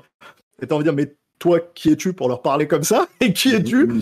si eux sont rien avec leur audience, leur accréditation et leur machin, toi t'es encore moins que rien, donc t'as encore moins à leur dire quelque chose là-dessus. Le, ce, ce, type d'argumentation, en fait, n'a pas sa place dans un débat sain. Ça ne sert à rien d'attaquer les personnes. Attaque les idées, attaque le propos, défends ton propos, défends ton idée. Il n'y a pas de, de mauvais jeu, il n'y a pas de mauvais goût, ça n'existe pas. Mais le truc, c'est qu'il y a vraiment des comportements qui sont pour le coup mauvais et toxiques. Et pour moi, ils sont essentiellement liés à cette culture de je pense que, je pense que, et je suis profondément déçu par beaucoup, beaucoup, beaucoup, beaucoup de créateurs de contenu qui sont systématiquement dans cette Ce film, c'est de la merde. Ce jeu, complètement nul. Et en fait, quand tu regardes, tu as un degré d'analyse proche du néant. Les mecs sont incapables de te dire pourquoi, dans leur ressenti, et ils ont le droit d'avoir, ils ont le droit de trouver que c'est de la merde, hein, qu'on soit tous d'accord. Mais pourquoi, dans leur ressenti, le jeu est mauvais? Qu'est-ce qui ne fonctionne pas? Quelles sont les mécaniques? Quels sont les éléments? Quels sont le, sentiment? Qu'est-ce qui, dans l'histoire, qu'est-ce qui l'a dérangé? Et c'est mhm. zéro. C'est les mêmes arguments qui sont repris sur Twitter ou sur Reddit. T'as quatre bullet points. Les mecs sont incapables d'argumenter ou d'articuler une pensée. Et je trouve ça d'une tristesse flagrante. Mhm. Donc moi aussi, J'aime bien les gags et les autres, ben, gags, j'aime d'amour. Mais j'aime bien certains, en fait, euh, certains créateurs parce que ils, essayent d'aller plus loin ou ils exposent ce qu'ils ressentent. Et moi, je suis tout à fait à l'aise avec quelqu'un qui me donne son ressenti en le mettant en tant que tel. C'est mon ressenti de joueur, c'est ma note, c'est moi qui pense que, tu sais, même si moi je m'en fous des notes, mais mm. c'est moi qui pense que machin, kudos. Mais les opinions à l'emporte-pièce qu'on voit partout. Et du coup, sur Twitter. Mais moi, je pense. Les gens qui te condamnent, euh, tu sais, qui te condamnent euh, Zelda, Breath of the Wild, euh, Tears of Kingdom, parce que moi, j'aime pas ça, j'aime pas les armes, pas. T'as totalement le droit de trouver que Zelda c'est de la merde. Un Zelda qui devient plus Minecraft, t'as le droit de détester. T'as le droit de, de, faire semblant aussi de dire Ouais, Nintendo, il ferait bien de faire des jeux plus jolis et de recommencer la course à l'armement. Et là encore, comme ah tu disais tout à l'heure, quand t'as pas le contexte, c'est-à-dire mm. Ignorons que Nintendo a fait le choix volontaire de faire une console hybride et donc portable, et donc de renoncer à l'argument de puissance. Ignorons le fait que les dernières fois qu'ils ont joué le jeu de la puissance, ils se sont éclatés les dents et ils ont failli crever. Et que les fois où ils ont eu des gros succès comme avec la Wii ou la Switch, c'était quand ils ont fait autre chose. On peut ignorer ça. Mais si j'étais taquin je le suis, je te dirais, ben pourquoi tu casses pas les couilles à Sony et Xbox pour faire des jeux aussi bons que Zelda, au lieu de casser les couilles à Nintendo pour faire des jeux jolis comme machin, parce que t'es en train de pleurer que ton horizon il est pas au niveau. Bah ouais, mais désolé gars, moi je l'ai trouvé, j'ai trouvé très sympathique, j'ai trouvé spectaculaire au niveau visuel. J'ai passé un bon temps et je trouve qu'il y a eu un glow-up de ouf entre le premier et le 2. Mais je veux dire, si je devais casser les couilles à quelqu'un, j'irais plutôt leur dire, vous avez des trucs à faire pour rattraper Zelda, plutôt que d'aller chez Nintendo et leur dire, vous voulez pas changer complètement votre business model, votre architecture, le hardware, pour me faire plaisir à moi? Et t'es là. Écoute, je pense qu'ils ont un peu 140 millions de raisons qui leur prouvent qu'ils se sont pas trop plantés. Et euh, pareil pour Zelda, tu sais, quand les mecs te disent, ils devraient pas faire ça. Merci journaliste, mais il y a 30 millions de ventes qui sont pas d'accord avec toi, en fait, euh, qui mmh. disent, ça va, les gars, ils se démerdent. Toujours euh, essayer de d'adopter comment c'est ma vision donc c'est moi qui ai raison. Alors que comme tu disais tu es tu disais bah retirons telle euh, telle part du contexte retirons telle part du contexte. Bah non tu peux pas retirer toute la part du contexte à un moment. C'est une globalité. C'est une globalité dans laquelle on doit tout prendre en compte. Et maintenant ça euh, Twitter j'adore ça mais ça a pris un on peut exprimer qu'en 240 40, caractères sauf si tu as pris Twitter Blue. Attention. Vas-y achète ça coûte combien? 15 15 dollars? Ah mais on t'affiche la honte hein. moi je vais traquer à demain je commence bon, je commence le, le manhunt. Hein. Je traque les gars qui ont l'éthique et je me Ah oui, oui, oui. Je, je, suis d'accord. mais c'est vrai que c'est vrai que ce genre de réseau, ça a pris juste à faire. C'est l'art de la punchline aujourd'hui. C'est juste une l'art de la punchline qui ne peut pas justement prendre en compte tout le, le, le, tout le contexte. Et ça, je trouve que c'est extrêmement dramatique aujourd'hui. C'est pas que dans le secteur du jeu vidéo. Si on part un peu plus loin, si on reparle par exemple de politique aujourd'hui, j'ai l'impression que la politique c'est beaucoup de punchline avant tout, mais essayons d'apporter de la nuance sur euh, ce genre de choses. Et c'est quelque chose qui j'ai l'impression, manque aujourd'hui pour regarder sur le jeu vidéo. On manque de. Les, les journalistes, peut-être, manquent de nuances. Les, les joueurs manquent de nuances. Euh, sur. Euh, pas Zelda, sur Horizon, je me mhm. souviens toujours d'un truc. On avait cassé l'équipe de développement parce que ils ont osé réutiliser une animation de Horizon 1. Mais si l'animation elle est bonne, pourquoi est-ce qu'ils vont refaire tout from scratch en fait? Non, mais je m'en souviens sur God of War avec le bateau et la poussée ah du bateau. C'était ah oui. Mais, euh, mais pareil, envie de dire, euh, je, crois que t'as pas idée euh, du métier de, développeur de jeux vidéo. Et je pense que si t'en, si mais tu sais, j'avais aussi vu un mec qui avait bloqué sur RE4 Remake. Ouais. Parce qu'à un moment donné, dans une des phases où tu as les jumelles et tu regardes le château d'Oin, si tu regardes euh, les, les, montagnes en zoomant dessus, oh, la texture c'est du low oh c'est la, la, version low-res et elle se charge pas en high-res. C'est tellement l'argument de comment il s'appelait déjà? Digital Foundry en fait. Je vois des gens, j'aime bien des fois regarder des vidéos Digital Foundry, il y a pas de problème, mais aujourd'hui c'est devenu un argument d'autorité ce truc-là. Si ton jeu il est pas en 270 FPS qui marche pas sur ma télé 4K OLED euh, en 8K ou genre de choses le jeu est nul. Je me dis, mais on fait quoi à un moment? On fait euh, juste une démo technique ou alors est-ce qu'on fait un jeu vidéo? Je pense que la plupart des développeurs te répondront, nous on a envie avant tout de faire des jeux vidéo. Mais euh, parce que justement Sony sort des télé Bravia euh, à 8K, les joueurs veulent que ça marche en, full résolution. Ouais, mais à un moment, euh, le truc, c'est que juste pour finir dessus, c'est mmh. juste que il y a des boîtes, par exemple, qui ont la possibilité de faire ce genre de choses. Je prends les God of War, par exemple, Sony Santa Monica. Ils ont, bah, Sony derrière eux, c'est un studio Sony. Mais je prends le nôtre, par exemple. Nous, on n'est pas un studio qui appartient justement à une, grosse, un gros mastodonte du jeu vidéo comme Sony. Mais tu peux être sûr que les joueurs, ils vont se dire, ah ouais, mais sur God of War, ça marche, euh, ça marche. Alors pourquoi sur vos jeux, ça marche pas? On n'a peut-être pas les moyens aussi. On n'a pas les moyens de Sony derrière nous. Mais parce que ils ont fait euh, telle technologie sur un jeu, il faut que ça marche comme ça sur tous les autres. Et c'est pas comme ça. C'est que même de par les équipes de euh, développement, on est tous très différents. On n'a pas foncièrement les mêmes moyens d'Ubisoft. On n'a pas des Ubisoft. Ils vont euh, développer des technologies, surtout que eux, Ubisoft, c'est des moteurs maison. Par exemple, les moteurs de Watchdog ont été développés pour que ça marche de manière à ce que Watchdog et tout ce qui, tous les systèmes qui tournent autour marchent bien. Euh, il y en a qui vont passer sur Unreal 5 pour d'autres raisons. Mhm. C'est juste que même entre studios, c'est tellement différent et on peut pas demander à des joueurs. Euh, enfin, les joueurs peuvent pas. Ils, peuvent, ils le font, ils se gênent pas. Les joueurs demandent, mais c'est totalement au maître aussi que chaque studio euh, ne développe pas sur tel moteur, n'a pas les mêmes budgets, mais parce que un grand jeu l'a fait, il faut que tous les autres le fassent. Ouais, mais, mais tu as, un autre aspect qui est un aspect classique et mercantile, hein, pour le coup, euh, je le connais assez bien, qui est j'ai payé le même prix, il euh, n'y a pas de raison hmm. que le jeu soit pas aussi bon. Mais attends, hmm. je ne suis pas d'accord avec cet argument. pour moi, je vais, je vais le mettre autrement.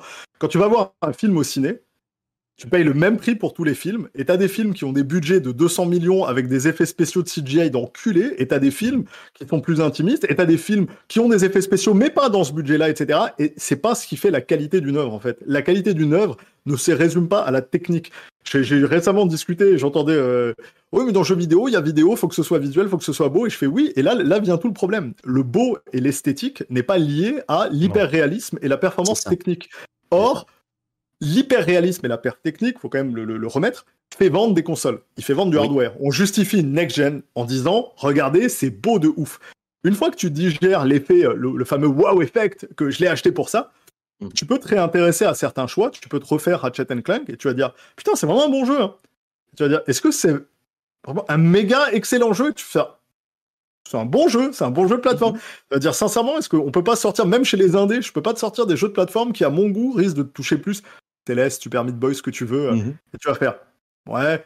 Est-ce que Hades va pas plus te retourner le cerveau Oui, mais tu fais c'est ah, des DA très différentes, c'est des approches très différentes. Et en mhm. fait, sur le plan mhm. visuel ou le plan esthétique, on n'a on pas la même éducation. On n'est pas sensible aux mêmes choses. Et le côté, je, le dis facile, alors que c'est très difficile à réaliser, hein, mais le côté facile, c'est de partir sur l'hyper-réalisme parce qu'on sait tous ce que c'est, on a tous les codes. C'est beaucoup plus difficile d'inventer un code visuel comme euh, Hades, comme Zelda avec le côté euh, cartoon et tout, et, d'avoir euh, un univers cohérent, ou de partir sur des choses plus expérimentales, plus étranges, plus weird. Et du coup, c'est sûr que on peut avoir des, on peut avoir une sensibilité. Hein. On peut se dire, moi, je suis plus sensible au truc. J'aime bien quand ça, ça, ça, marche comme ça et que c'est. Moi, j'essaye de garder les chakras ouverts, comme avec les films, comme avec les livres, comme avec les comics, où tu, tu vas avoir des styles ultra différents. Et en fait, c'est pas parce que tu as un mec comme euh, si, si, tu prends une œuvre comme euh, Monstress, qui est absolument ahurissant d'un point de vue euh, visuel, tu mhm. prends Monstress, tu vas pleurer tellement c'est beau. Si tu prends Why the Last Man, Sur le plan de l'exécution, est-ce que c'est aussi coloré, chargé, détaillé? Absolument pas. Est-ce que c'est moche? Absolument pas. C'est ultra efficace, ça marche, c'est dans le probo. Et en fait, on peut avoir des styles, et c'est le vrai boulot d'un vrai directeur artistique. Mm. Si c'est pour recracher des, assets génériques de l'UE, Oh, je vais envoyer un tacle, allez, je suis, chaud là, j'aime. Oh, Quicksell, euh... du mal de Quicksell.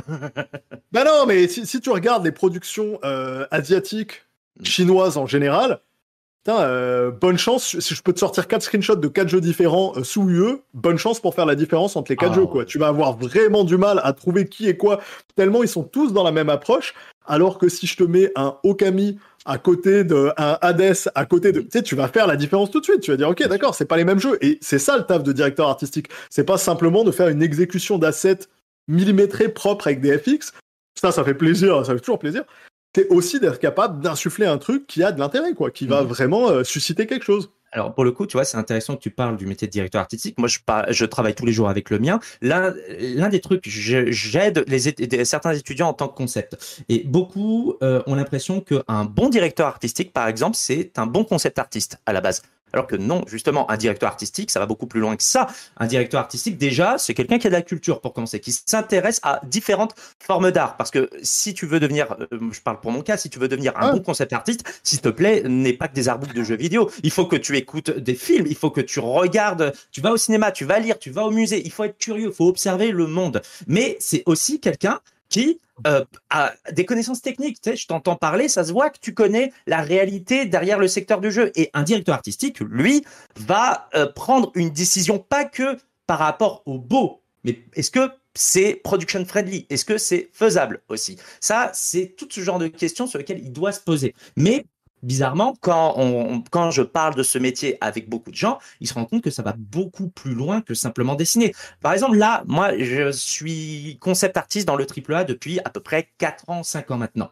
Euh, on me dit, ouais, tu dessines bien, tu serais un bon directeur artistique. Jamais, pas pour l'instant, surtout pas, parce que je considère que j'ai encore beaucoup de lacunes. Mon directeur artistique, par contre, c'est quelqu'un qui sait pas dessiner. Il sait pas dessiner. Par contre, mmh. il a une culture qui est absolument incroyable. Il me fait découvrir des films, il me fait découvrir plein de trucs qui font qu'il va augmenter mes idées que j'ai à la base. C'est moi qui sais mieux dessiner que lui, mais pourtant, c'est lui qui va réussir à guider la chose parce qu'il a cette culture derrière et beaucoup de gens ont du mal à comprendre que c'est pas juste du dessin, c'est beaucoup plus de cela. Et pour en parler justement, en fait, ce qui est marrant, c'est que j'en parle des fois avec donc avec des étudiants et même des gens qui sont dans le métier du jeu vidéo. Et ce pourquoi des fois je pense aussi qu'on a du mal à communiquer avec le public, c'est que on comprend pas toujours le métier de fait tous les corps de métier que l'on a à côté. Même nous, on sait même pas foncièrement comment ça marche des fois.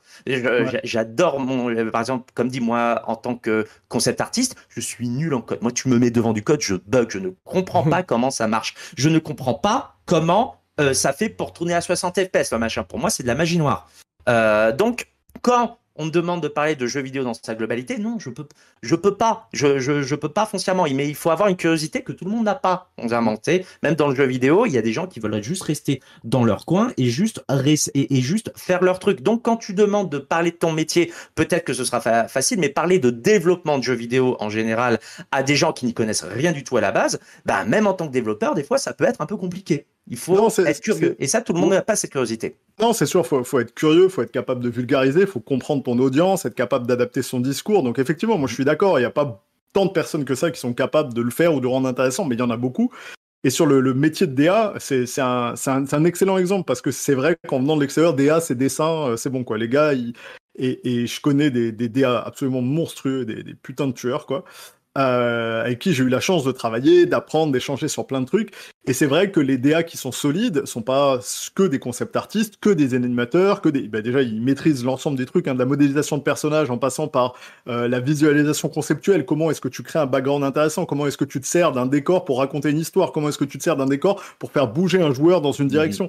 Un des trucs qui m'avait euh, amusé, je voulais le livre en anecdote d'un excellent directeur artistique, puis un ami à moi, Raphaël Lacoste, donc petit bisou, qui qui en fait avait, euh, avait fait euh, une, un super retour, hein, une super critique euh, sur, sur, certains jeux open world urbains et avait pointé sur un truc qu'il aurait fait différemment dans un jeu, ce qui est toujours touchy, hein, parce que quand tu dis à un autre DA, moi j'aurais fait ça, tu rentres dans... Et, là en fait on parlait de Watch, il parlait de Watch Dogs, mais il a fait un retour. Mhm. en montrant que les mecs à un moment donné étaient hyper focus. Donc si tu as ton, ton premier Watch Dogs et que tu le fais tourner sur un PC de la NASA, euh, il tue la rétine. Mais parce que tout est craqué pareil, c'est-à-dire tout est à 1000. Mais quand tu joues au jeu et que tu as une console normale ou un truc normal, tout n'est pas à 1000. Donc les choix de qu'est-ce que tu fais, c'est une grosse partie du taf du DA de savoir où tu mets l'amour pour que ça marche. Et en fait, il prenait un exemple de GTA qui est ahurissant. Si vous regardez GTA 5, vous prenez euh, même les versions euh, série X, etc vous regardez, vous stoppez et vous regardez la route, vous allez vous rendre compte qu'elle est pas super bien modélisée. C'est pas des mhm. grosses textures, c'est pas des gros trucs, il y a pas des tonnes d'amour dessus. Tu fais la même sur Watch Dogs sur une haute résolution, tu vas voir que mais le, le moins t'as du bump mapping sur le moindre petite merde de truc. T'as des feuilles qui sont les feuilles elles sont modélisées en fait. C'est des fucking mhm. feuilles 3D modélisées. Tu sais c'est pas ah, un aplat de texture de merde. Elles existent vraiment dans le monde. T'es là mais les ressources que ça te suste mhm. et là en fait l'intérêt est pas seulement de dire je vais économiser des ressources en ne faisant pas. C'est aussi quand je suis sur la route avec la voiture qui les, les trucs qui défilent, je ne peux pas voir les trucs et je fais pas attention et donc du coup, je vais mettre l'amour où? Je vais mettre vachement d'amour dans le ciel qui va me prendre la moitié de mon écran et je vais bosser à mort sur les nuages volumétriques, la lumière, la couleur. Il y a des jeux qui ont upgradé en cours de route quand ils s'en sont rendus compte. Un des mhm. exemples, c'est Witcher 3 qui quand il a commencé avait quelques ciels et quelques fonds qui étaient corrects, mais pas dingues. Et dans plusieurs de leurs mises à jour, ils ont rajouté des nuances dans le ciel, des nuages. Et aujourd'hui, c'est un jeu hallucinant tellement il est beau, parce que les mecs l'ont taffé par après, a posteriori. Donc cool, les mises à jour. Hein. Ça sert aussi à changer l'interface, ouais. plein de trucs.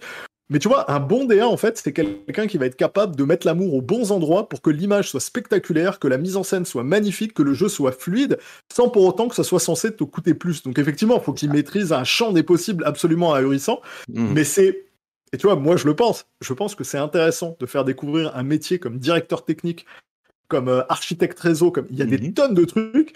Mais c'est pas des gens exposés, c'est pas des gens qui sont forcément super éloquents, et il faut les aider. Il faut qu'il y ait des gens qui fassent des interviews en posant les bonnes questions et autres. Et je suis certain que ça va.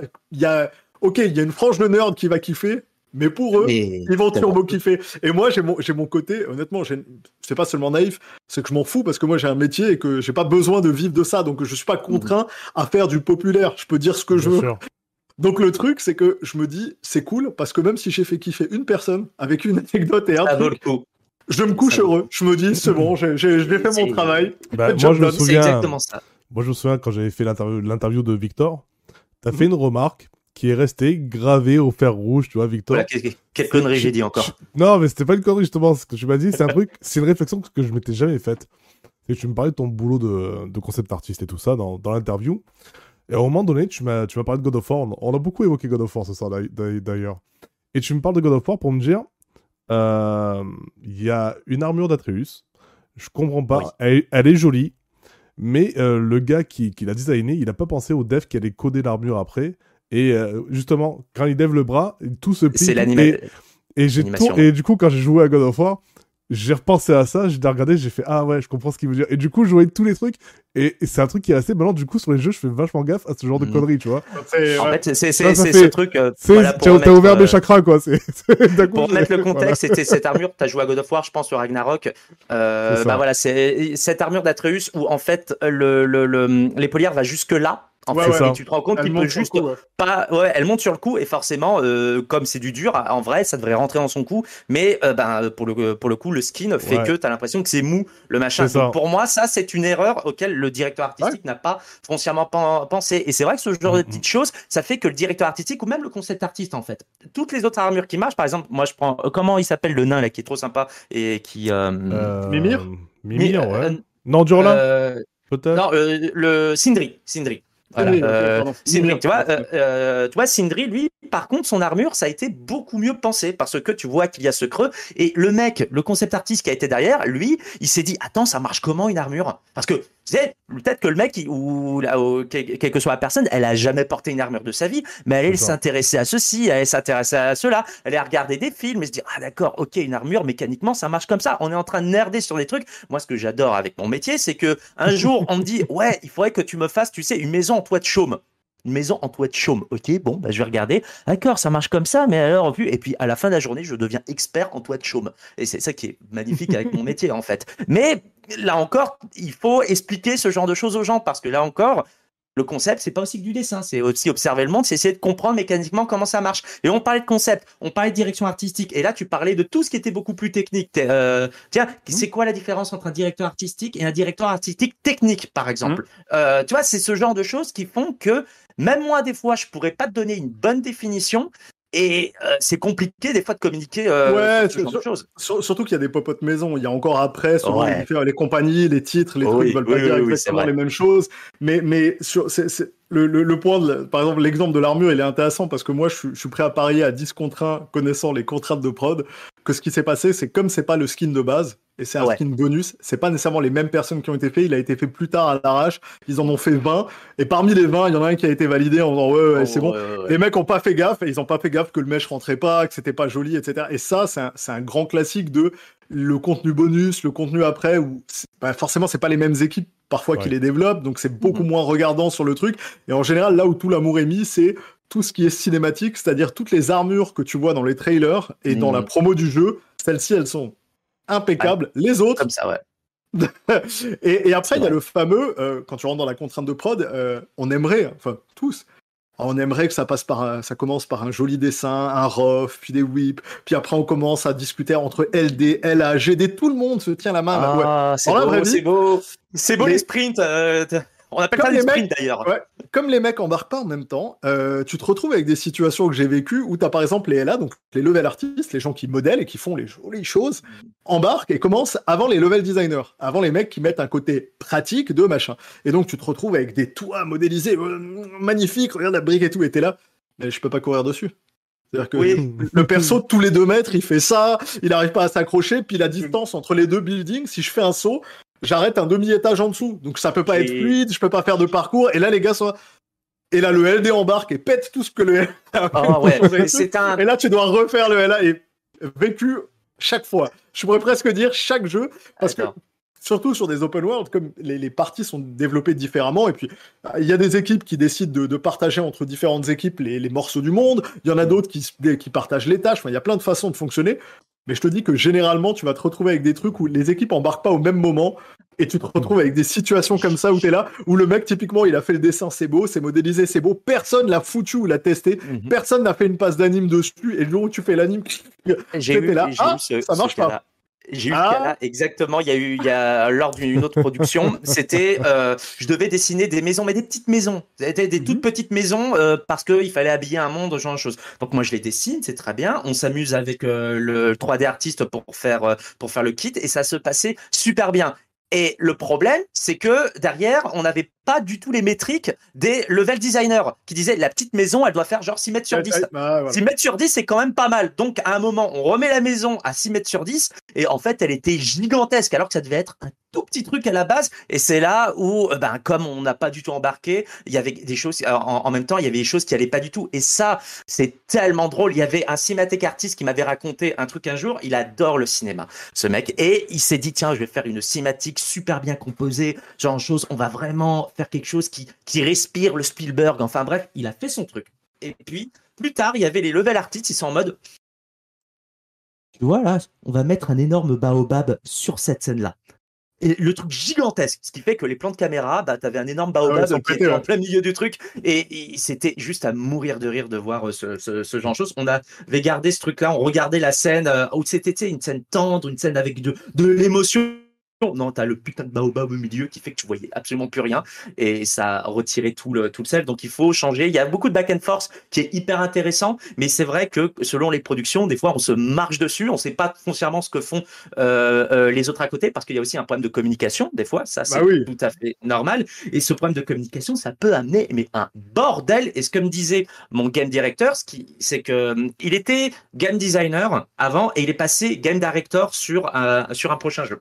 Et il m'avait dit quelque chose que je trouve très très juste, c'est que ce qui est terrible quand tu commences à prendre du jalon et que tu es vraiment parmi les têtes pensantes du projet, c'est que tu ne te rends plus foncièrement compte des petits problèmes de tous les jours euh, sur le euh, sur le floor. donc sur le floor en fait, euh, mmh. c'est dans le, le plancher de la prod. Le plancher, voilà, le, je cherchais le mot en français. Voilà, le plancher. Voilà, t il voit plus du tout les problèmes du plancher, alors que avant c'était totalement ce qu'il voyait et c'est ça qu'il aimait en fait et c'est ça qui permettait d'avoir une bonne production. Et ce genre de choses aussi, quand on évolue en tant que, quand on passe directeur, quand on passe lead, être lead.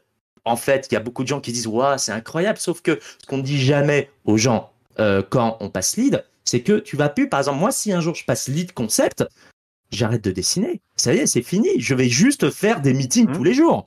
C'est, c'est, euh, Et là encore aussi, c'est ce truc, c'est quoi un lead? C'est quoi un bon lead? Un bon lead, c'est pas foncièrement quelqu'un qui est le meilleur techniquement dans ce qu'il fait, c'est quelqu'un qui a des compétences managériales. Et personnellement, moi, tu mets lead, mon équipe concept, elle explose au bout de trois jours, hein, parce que je n'ai pas ces capacités-là de bien diriger une équipe. Moi, on m'a payé pour dessiner. Et c'est tout ce que je demande, c'est là où je suis heureux. Mais tu me demandes de diriger une équipe? Non, non, non. Alors que derrière, on a eu un assistant directeur artistique qui, lui, ne savait pas dessiner du tout, mais il a des compétences managériales que je n'aurais jamais. Il est beaucoup plus strict que moi, beaucoup plus carré. Il sait faire des tâches Jira, il sait comment beaucoup plus diriger. Et à un moment, c'est aussi le rôle d'un producteur de savoir c'est quoi les forces et les faiblesses des gens, euh, euh, des gens. Et c'est pas uniquement au niveau technique, c'est aussi au niveau de la personnalité. Et ça, c'est euh, là encore, c'est tout un travail presque de, psychologie au final, de savoir réussir à, sonder les gens avec qui tu travailles.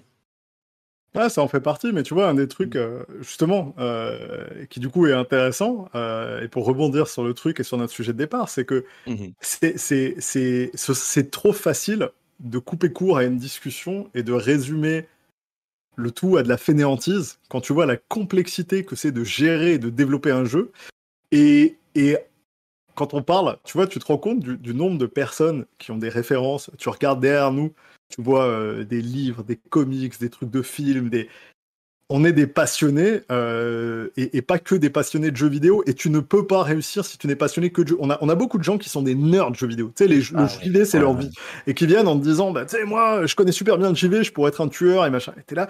Écoute, si, si, tu, si tu te nourris que de la même chose tous les jours, tu risques d'avoir des problèmes à être créatif et exprimer des choses parce que ton horizon, il est limité à ce que tu connais. Et tu n'arriveras pas à sortir des sentiers battus, tu n'arriveras pas à proposer des choses intéressantes, tu seras pas capable d'être réceptif et ouvert aux autres. Et après, on a le fameux je connais par cœur tel jeu, j'ai joué des centaines d'heures, j'ai 300 heures dessus. Je dis, mec, tu sais qu'on fait 40 heures semaine sur un jeu pendant plus de 4 ans? T'as idée de combien de milliers d'heures on a passé nous dessus?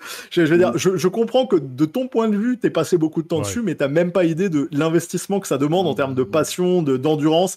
Et c'est pour ça que c'est pas, c'est, pas des métiers évidents, c'est des métiers passion, c'est sûr et certain. C'est pour ça que c'est difficile pour moi de temps en temps de voir des, euh, les mêmes clichés perpétrés tout le temps. Ah, les IA, elles sont claquées. Un mec, je peux lâcher une IA qui vous met en pièce en 3 secondes, mais en 3 secondes, quoi. Et encore, je suis généreux, et tu vas pleurer. la difficulté, par exemple, quand on construit une IA dans un jeu, c'est de te donner l'impression que toi, tu es intelligent.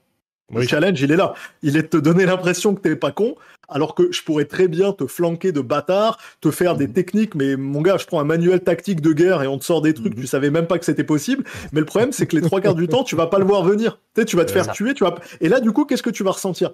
Ce jeu est injuste c'est de la merde. Ah, bah, il faut que ça gueule, il faut qu'on voit bien l'animation de la grenade. Il y a plein de trucs qui jouent dans les ressorts et c'est pour ça que c'est effectivement très difficile euh, d'être ultra réaliste. Si on faisait un vrai jeu d'infiltration, ultra réaliste, avec une IA ultra poussée, mais mec, jamais de la vie tu rentres nulle part. Tu ne, tu ne passes rien, tu, ne, tu peux tout le temps fumer, détecter tu par tout ton Splinter Cell, tu le finis au premier niveau. Ah, premier niveau, il te, il te, bute, c'est fini. Déjà, les deux mecs là, sur le Splinter Cell 3, ils sont pas sur la flaque d'eau dans laquelle tu dois euh, balancer euh, ta petite grenade électrique. Le truc électrique. c'est ça, ils t'entendent, ils se retournent et ils disent tiens, il y a trois, il y a, il y a, il y a trois verre dans le dos, on tire dedans. Et c'est fini.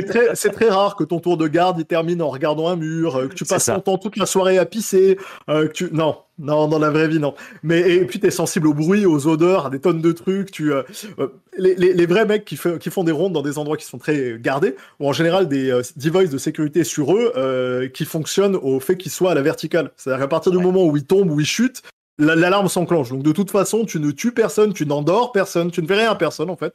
Donc ce serait chiant. C'est pas la réalité, c'est parce qu'on essaye de faire. Mais c'était un point simplement pour dire, c'est souvent plus complexe qu'on en a l'impression. Et je dis pas, il faut être un expert pour avoir le droit de critiquer. Mais non, lâchez-vous, vous avez le droit de dire j'aime pas, vous avez le droit d'exprimer pourquoi vous aimez pas. Je trouve que l'IA est nulle et machin, j'ai pas de problème. Évitez juste les raccourcis qui permettent même pas de discuter ou d'échanger en disant de toute façon, tous les influenceurs sont des vendus. De toute façon, la presse, ils ont touché le chèque. De toute manière, les machins, c'est que des feignants. Ah, fermez vos gueules jusqu'à la fin des temps, tu vois. On peut pas, on peut pas avoir un échange sur un truc pareil. Ça sert à rien, quoi. En réalité, les sols, c'est pas vraiment difficile.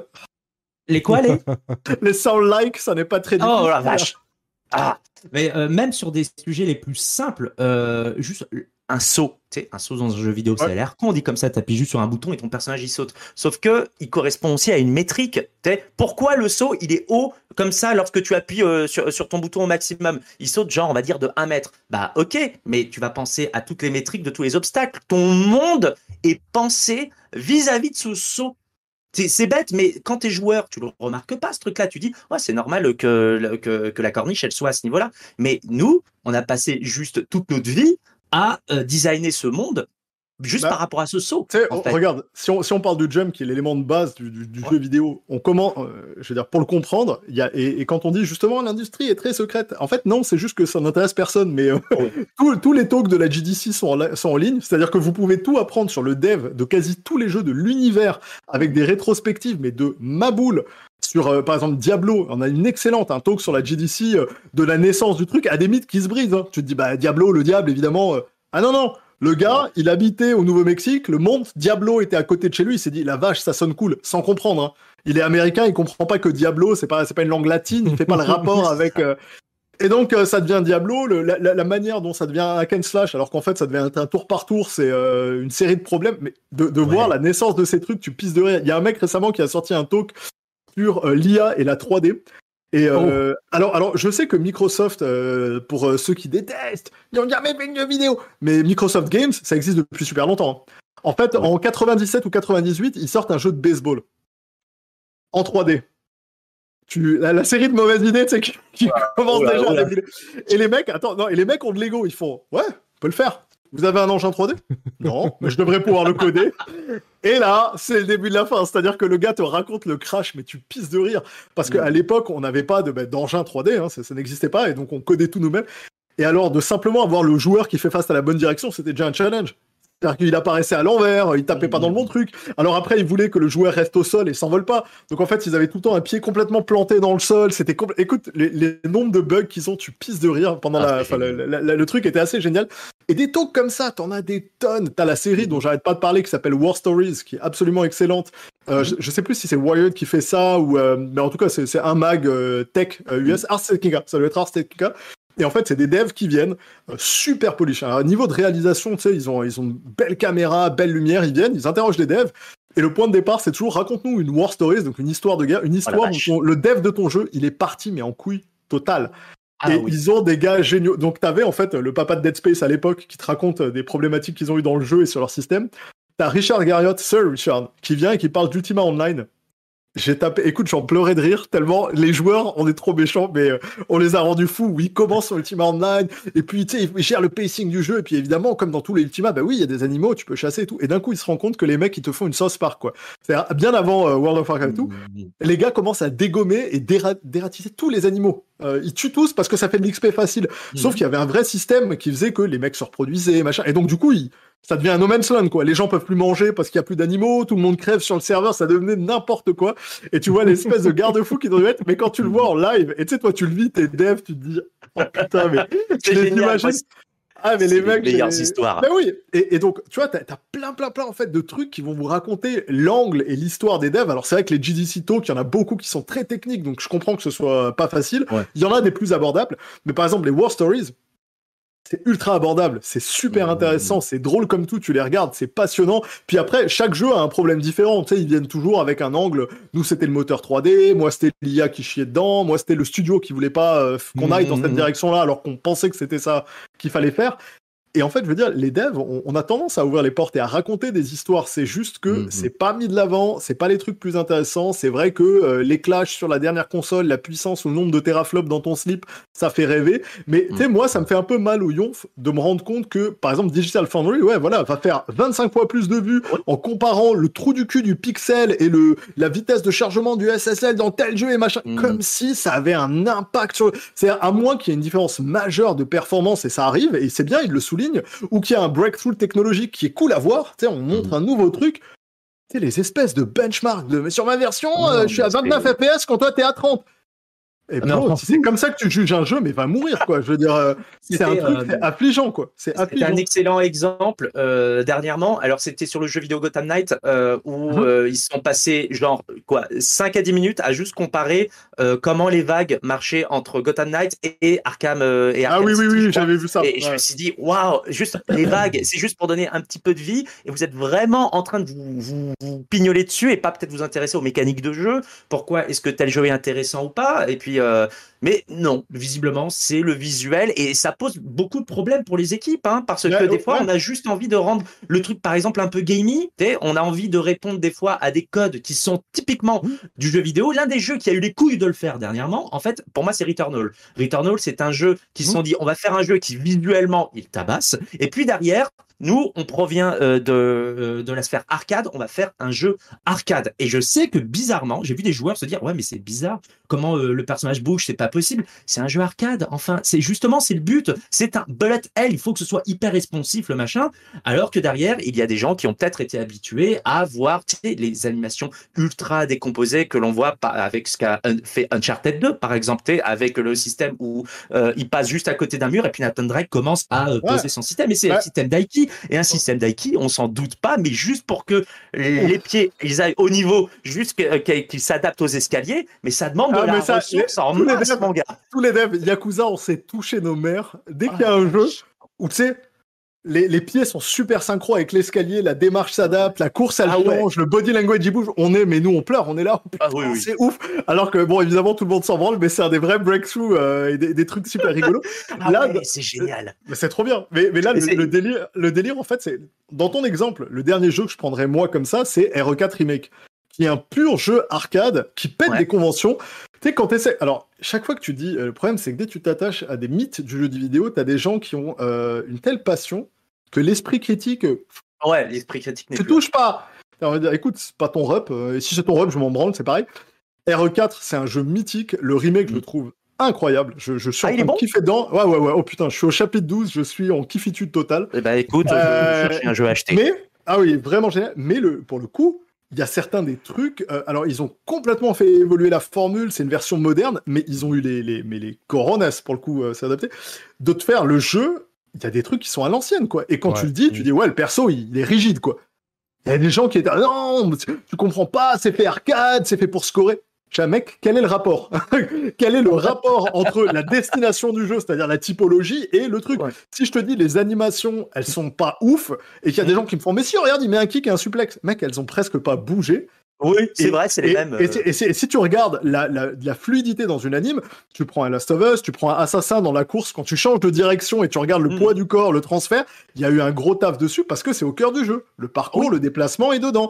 Euh, quand tu regardes Spider-Man, et je parle d'animation, putain, les animes, les gens sont, elles sont dingues, elles sont dingues. Mais parce que le poids s'adapte à la manière dont tu te penches et tout.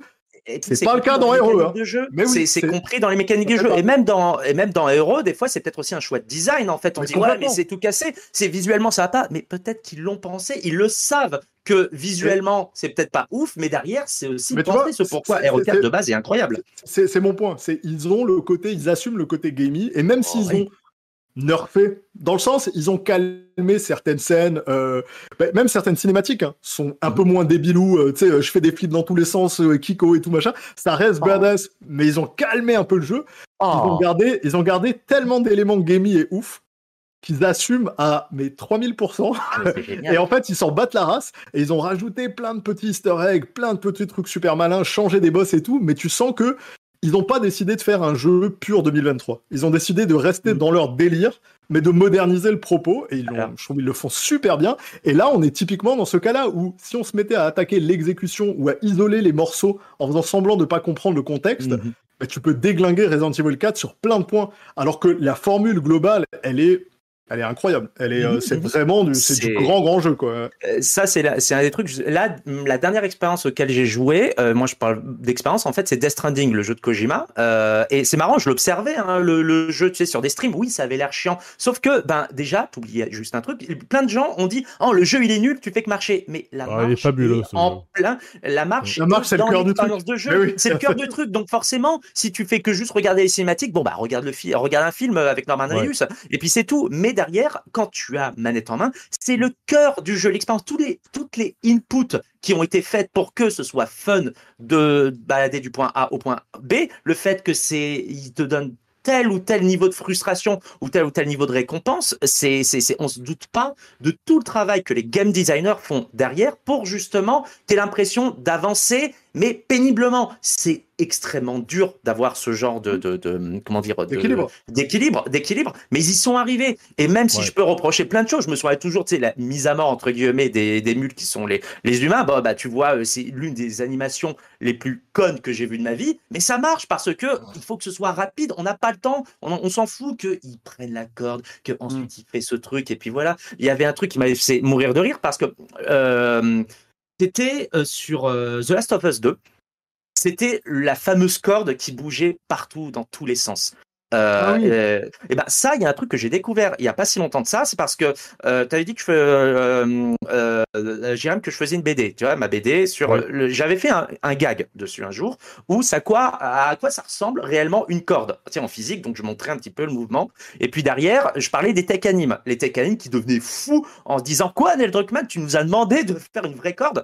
Et puis derrière, j'ai posté ce, ce, ce, ce comic là et j'ai eu trois personnes de chez Naughty Dog qui sont venues me parler pour me dire, bah en fait voilà, on est deux tech animes effectivement et un sound designer. Pardon, comment ça, comment ça un sound designer en fait? Parce que la corde, a même euh, du son spatialisé. En fait, la manière dont elle tombe, il y a un mec qui a enregistré euh, des sons pour que la corde tombe spécifiquement de cette manière-là. Et là, je me suis dit, putain, c'est aussi le rôle d'un sound designer à un moment d'aller jusque dans ce détail-là. Et un sound designer aussi doit mettre ses mains dans le moteur pour que ça s'adapte aussi. C'est parce que des fois, il y a des changements d'animation, ce genre de choses. Et même moi, aujourd'hui, en tant que développeur, je continue à découvrir euh, des pans de métier auxquels je me serais jamais entendu attendu. Les sound designers, on pense qu'ils font juste du son, mais comment ils implémentent ce son aussi Comment est-ce qu'ils le spatialisent?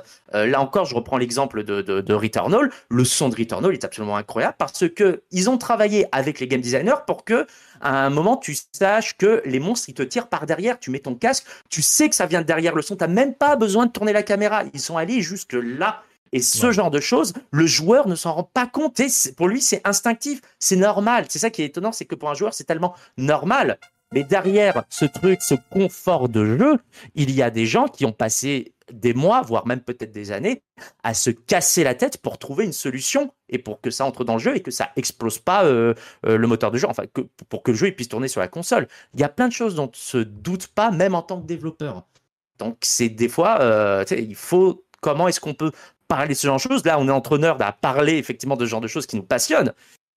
Mais pour un joueur de base, qu'est-ce qu'il en a à foutre au final que le son soit spatialisé En fait, lui, il veut juste que ça marche, quoi. C'est. Euh, comment rendre ça passionnant, tu vois? C'est la question que je me pose des fois. Comment est-ce qu'on peut essayer de rendre ça passionnant pour un, pour un grand public en fait? Bah, bah, je, je, pas, moi, je suis même pas sûr. En fait, c'est ça le truc, c'est que je suis pas certain et euh, je pense pas que ce soit à destination, tu sais, du grand public ou que. je pense qu'on peut, on peut essayer d'évangéliser, de, de, de, de, prêcher une bonne parole et de, de, mmh, mmh. de, de, mettre au courant de plus en plus de monde. Et moi, Typiquement, je, je cible pas, euh, tu sais, je cible, je fais pas chier ma daronne ou euh, mes amis avec ce que je fais au taf.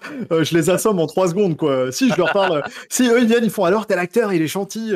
Qu'est-ce qu'il a mangé ce midi? Ouais, il fait du surf. Ouais. C'est plus ça. Mais mais quand tu quand tu parles de, de, de pur jeu et machin, en fait, c'est plus justement aux gens avec qui j'interagis, que ce soit Jirem, les potes, les gens que je rencontre sur Twitter, parce que eux sont assez passionnés pour poser des questions et pour se poser des questions. Et je me dis si déjà eux, on arrive à leur faire comprendre et qu'on fait une, espèce d'effet boule de neige, bah, ça va commencer doucement à se répandre et on va perdre des habitudes. Tu vois, comme je disais, moi je, je bannis totem d'immunité parce que c'est une fin de non-recevoir et que ça m'énerve parce que je disais, euh, je suis désolé, Nintendo, ils se sont fait euh, lyncher le cul avec la Wii U. Ils se sont fait éclater avec leur Pokémon, euh, justement, Éclatax, complètement moche sur le plan... Arceus, sur le plan technique, c'est une honte. Et Violet et Scarlet, c'est pareil.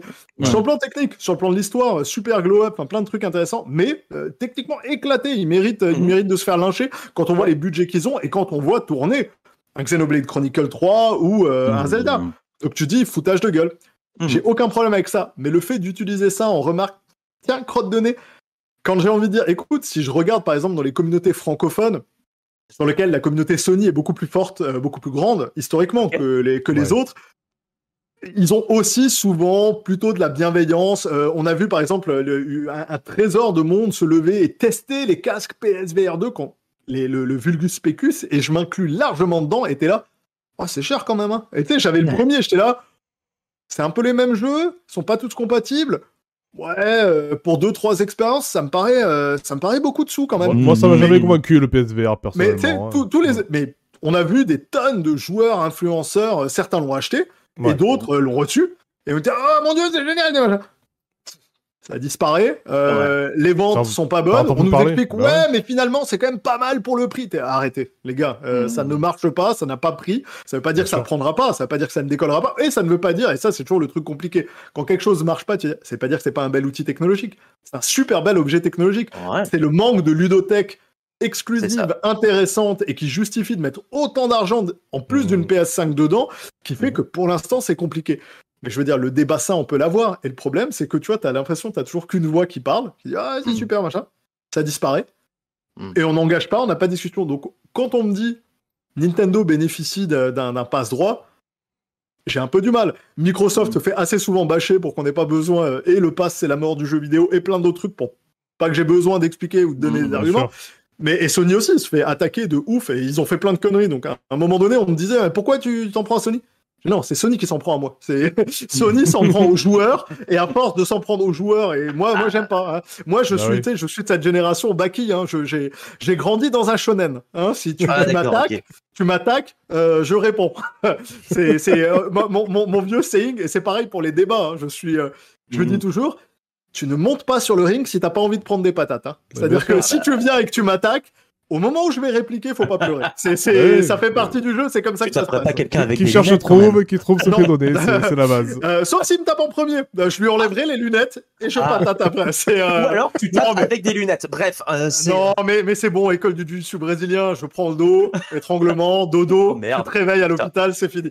On vit euh... même ville. Hein. Si je dis de la merde, il va venir me chercher chez moi. Hein. non, je commence par les mecs Twitter Blue. On a dit les. les... Ah, oui, c'est, les premiers. J'attends de voir. Ceux qui ont 500 abonnés sont. Ah, c'est bon, eux, ils sont sur ma liste. Mais, euh, Death, Note, tu sais, le. Oh, la mais, mais, pour le coup, le, le, truc pour moi, c'est plutôt ça, c'est de dire ce qui m'énervait dans cette expression et que pour ça que je veux la voir disparaître, c'est que ça permet pas de parler sainement des problèmes de Nintendo. Et il y en a, putain, il y en a plein. Euh, tu sais, le drift, il a fait chier tout le monde. Je rigolais en achetant un contrôleur euh, externe, qui, qui était donc pas un produit purement Nintendo, qui était super cool et tout. Euh, c'est celui qui ressemble à une manette GameCube. Donc bien ah stylé, j'étais content et tout. Donc j'étais super content et tout. Je vous jure, dans les arguments, il y a un bullet point, euh, pas victime du drift parce que ça a été pensé. J'étais à la vache, c'est devenu. C'est-à-dire que quand c'est un argumentaire commercial tellement ta console elle est claquée, il y a quand même un problème. Et j'ai eu ce souci sur un de mes premiers sticks de ma de ma Switch à moi. Mes deux gamins ont une Switch Lite. J'ai acheté d'autres manettes. J'ai jamais eu le problème nulle part ailleurs. Donc, je veux mmh. dire, sur 6-7 manettes, c'est arrivé sur une. C'était un vrai problème. Il a été reconnu. Nintendo a essayé de le cacher. Ils se sont pris un procès. Donc, mmh. on va pas faire semblant que c'est pas arrivé et qu'on n'est pas critique dessus. Mais le fait de dire, de toute façon, tu peux rien dire, non, on dit pas que tu peux rien dire, mais c'est bien quand tu dis des trucs intelligents. C'est-à-dire quand tu dis, pourquoi le jeu, il est pas plus beau? Je sais pas si tu te rends compte du moteur et des systèmes d'un Tears of Kingdom et de tout ce qui tourne en parallèle, mec. Mais c'est un peu comme demander si pourquoi est-ce que Minecraft il ressemble pas à Horizon? Euh, il y a une raison, et c'est que ça, ça, ça, prend plein de ressources, mais que tu peux très bien faire des horizons euh, super bons qui se rapprochent d'un Zelda et réciproquement, mais que le choix qui a été fait de délivrer ce hardware qui te mhm. correspond pas et que tu trouves ça moche et que pour toi c'est important l'hyper-réalisme, parfait. Mais ne va pas casser les couilles à Nintendo qui a pris une autre direction, quoi. C'est c'est littéralement le chemin qu'ils ont choisi de marcher. Ils vont, ils vont avoir une révision, ce sera mieux, mais ce sera jamais au niveau des putains de frigos de la mort qu'on a, avec des grosses cartes graphiques et 45 ventilos, si tu veux que ce soit portable et que ça ait une batterie. J'ai dû acheter une deuxième table pour foutre ma PS5, moi. Donc, euh, mais moi, je, je découvre un petit peu le fait que, alors peut-être que c'est moi qui suis candide et qui m'intéresse pas plus que ça aux productions Nintendo, parce que j'ai fait le choix, tu sais, moi c'est pas ce qui m'intéresse le plus, mais je bah vais pas bâcher. J'ai un ami au studio, lui, il est ultra euh, fan euh, de, Nintendo. Ben, je vois qu'effectivement, c'est pas la course à la puissance. C'est pas grave, ça se voit, le jeu il marche bien. Bon, j'ai acheté une Switch là dernièrement. Là, je suis en train d'essayer euh, mes Metroid Dread. Oui, c'est clairement pas le jeu le plus beau que je verrai de ma vie, mais il marche bien. Il est bon. C'est, il est en vrai. Déjà, pour la console. Je veux dire, Franchement, il a une bonne gueule. Dans, un petit mimine, euh, il marche super bien le machin. Et il y a des gens qui vont encore trouver le moyen de reprocher que ça ressemble pas à un Horizon justement. Oui, c'est pas, le but. C'est pas le but. Non, alors que c'est la console de sur laquelle tu vas trouver ton Octopus Traveler, ton futur professeur Layton, ton Mario Kart. Et là, mais gars, c'est ce qui fait l'intérêt. Et Mario Kart est assez beau pour ce qu'il a à livrer. La problématique, et là où je rejoins les gens, bah, de toute façon, je dirais jamais non à plus de puissance et machin. Je suis pas. Mhm. Mais là où je rejoins les gens en termes stratégiques, c'est que Nintendo, à mon, à mon goût, joue à un jeu extrêmement dangereux. Donc tu vois, pas de totem. Euh, joue à un jeu extrêmement dangereux en continuant à forcer les open world. C'est-à-dire que si à un moment donné, tu sais que ta console, elle est fucking portable et qu'elle est limitée, arrête de nous chier du Xenoblade, du Pokémon et du Zelda en open world et reviens, et je veux pas revenir à la formule d'antan et casser, mais quand tu prends un Link, euh, euh, merde, je sais plus, Link's Awakening. Avec, tu sais, qui a été magnifique, il est beau à mhm. pleurer, le style graphique marche bien. C'est-à-dire, mec, tu peux faire des jeux beaux et excellents comme ça, mais c'est sûr que tu vas afficher toi-même les limites de ta console en te lançant dans une course à l'open world gigantesque et énorme, parce que les benchmarks posés par Elden Ring, Horizon, euh, on peut mhm. mettre les assassins ou machin, sur le plan euh, visuel rendu et machin, vous êtes très très loin. Donc du coup, vous jouez à un jeu dangereux et je vois pas l'intérêt ultime d'avoir les Pokémon sous cette forme-là parce que mm. tu vois, c'est pas tant que si c'est pas comme si ça révolutionnait complètement le gameplay ou que l'exploration avait un vrai truc euh, génial. Et je pense que l'ancienne formule marchait encore bien. Donc du coup, moi, je, questionne plutôt ça et je dirais, bah, Nintendo, si vraiment c'est votre intention de continuer à bombarder de l'open world, dans ce cas-là, je trouve que la critique qui vous dit il est temps de passer à un autre hardware, elle devient de mm. plus en plus légitime et très difficile à, contrer en fait. Et ah, ça sera le mot de la fin, je pense. Hein cela. ok, très bien. Voilà, je suis désolé, hein, Victor. Ah, j'aimerais mettre encore, ah, j'aimerais mettre plein de pièces dans la machine encore, mais bon, vous avez... il y a une limite de temps, il y a une vie à côté, hein, et marre, hein, on va te laisser en famille. Mais, on, se bah, reprendra, on se reprendra tous. Tu le sais très bien que. Euh, si tu veux, si tu veux un jour, on se fait une bière. Euh, on ah bah avec grand plaisir. Eh ben écoute, on... Eh ben, on se fait ça bientôt. Tu, tu, me me par Twitter, machin, on se fait ça. ping par Twitter, tout ça, et puis voilà, c'est, ça va être, ça va être cool. La pattern, c'est l'émission où on fait des rencontres, voilà, c'est ça, on met les gens en relation, c'est, ça C'est la passion. Ah, ah mais ça, la passion En tout cas, ouais, super, super sujet, je pense que, ben voilà, on a, on a fait une bonne... Euh, une bonne introduction pour les nuls de ce que c'est l'industrie du jeu vidéo. Voilà, au moins, y a, on a mis un beau pied dedans je, vous ai beaucoup écouté, je vous ai laissé partir en freestyle, c'était super. Voilà, j'ai appris des choses, c'était c'était top et je pense que c'est pareil pour ceux qui, qui, nous regardent ou qui nous écoutent. Donc, euh, on, espère. merci, à, merci à vous deux.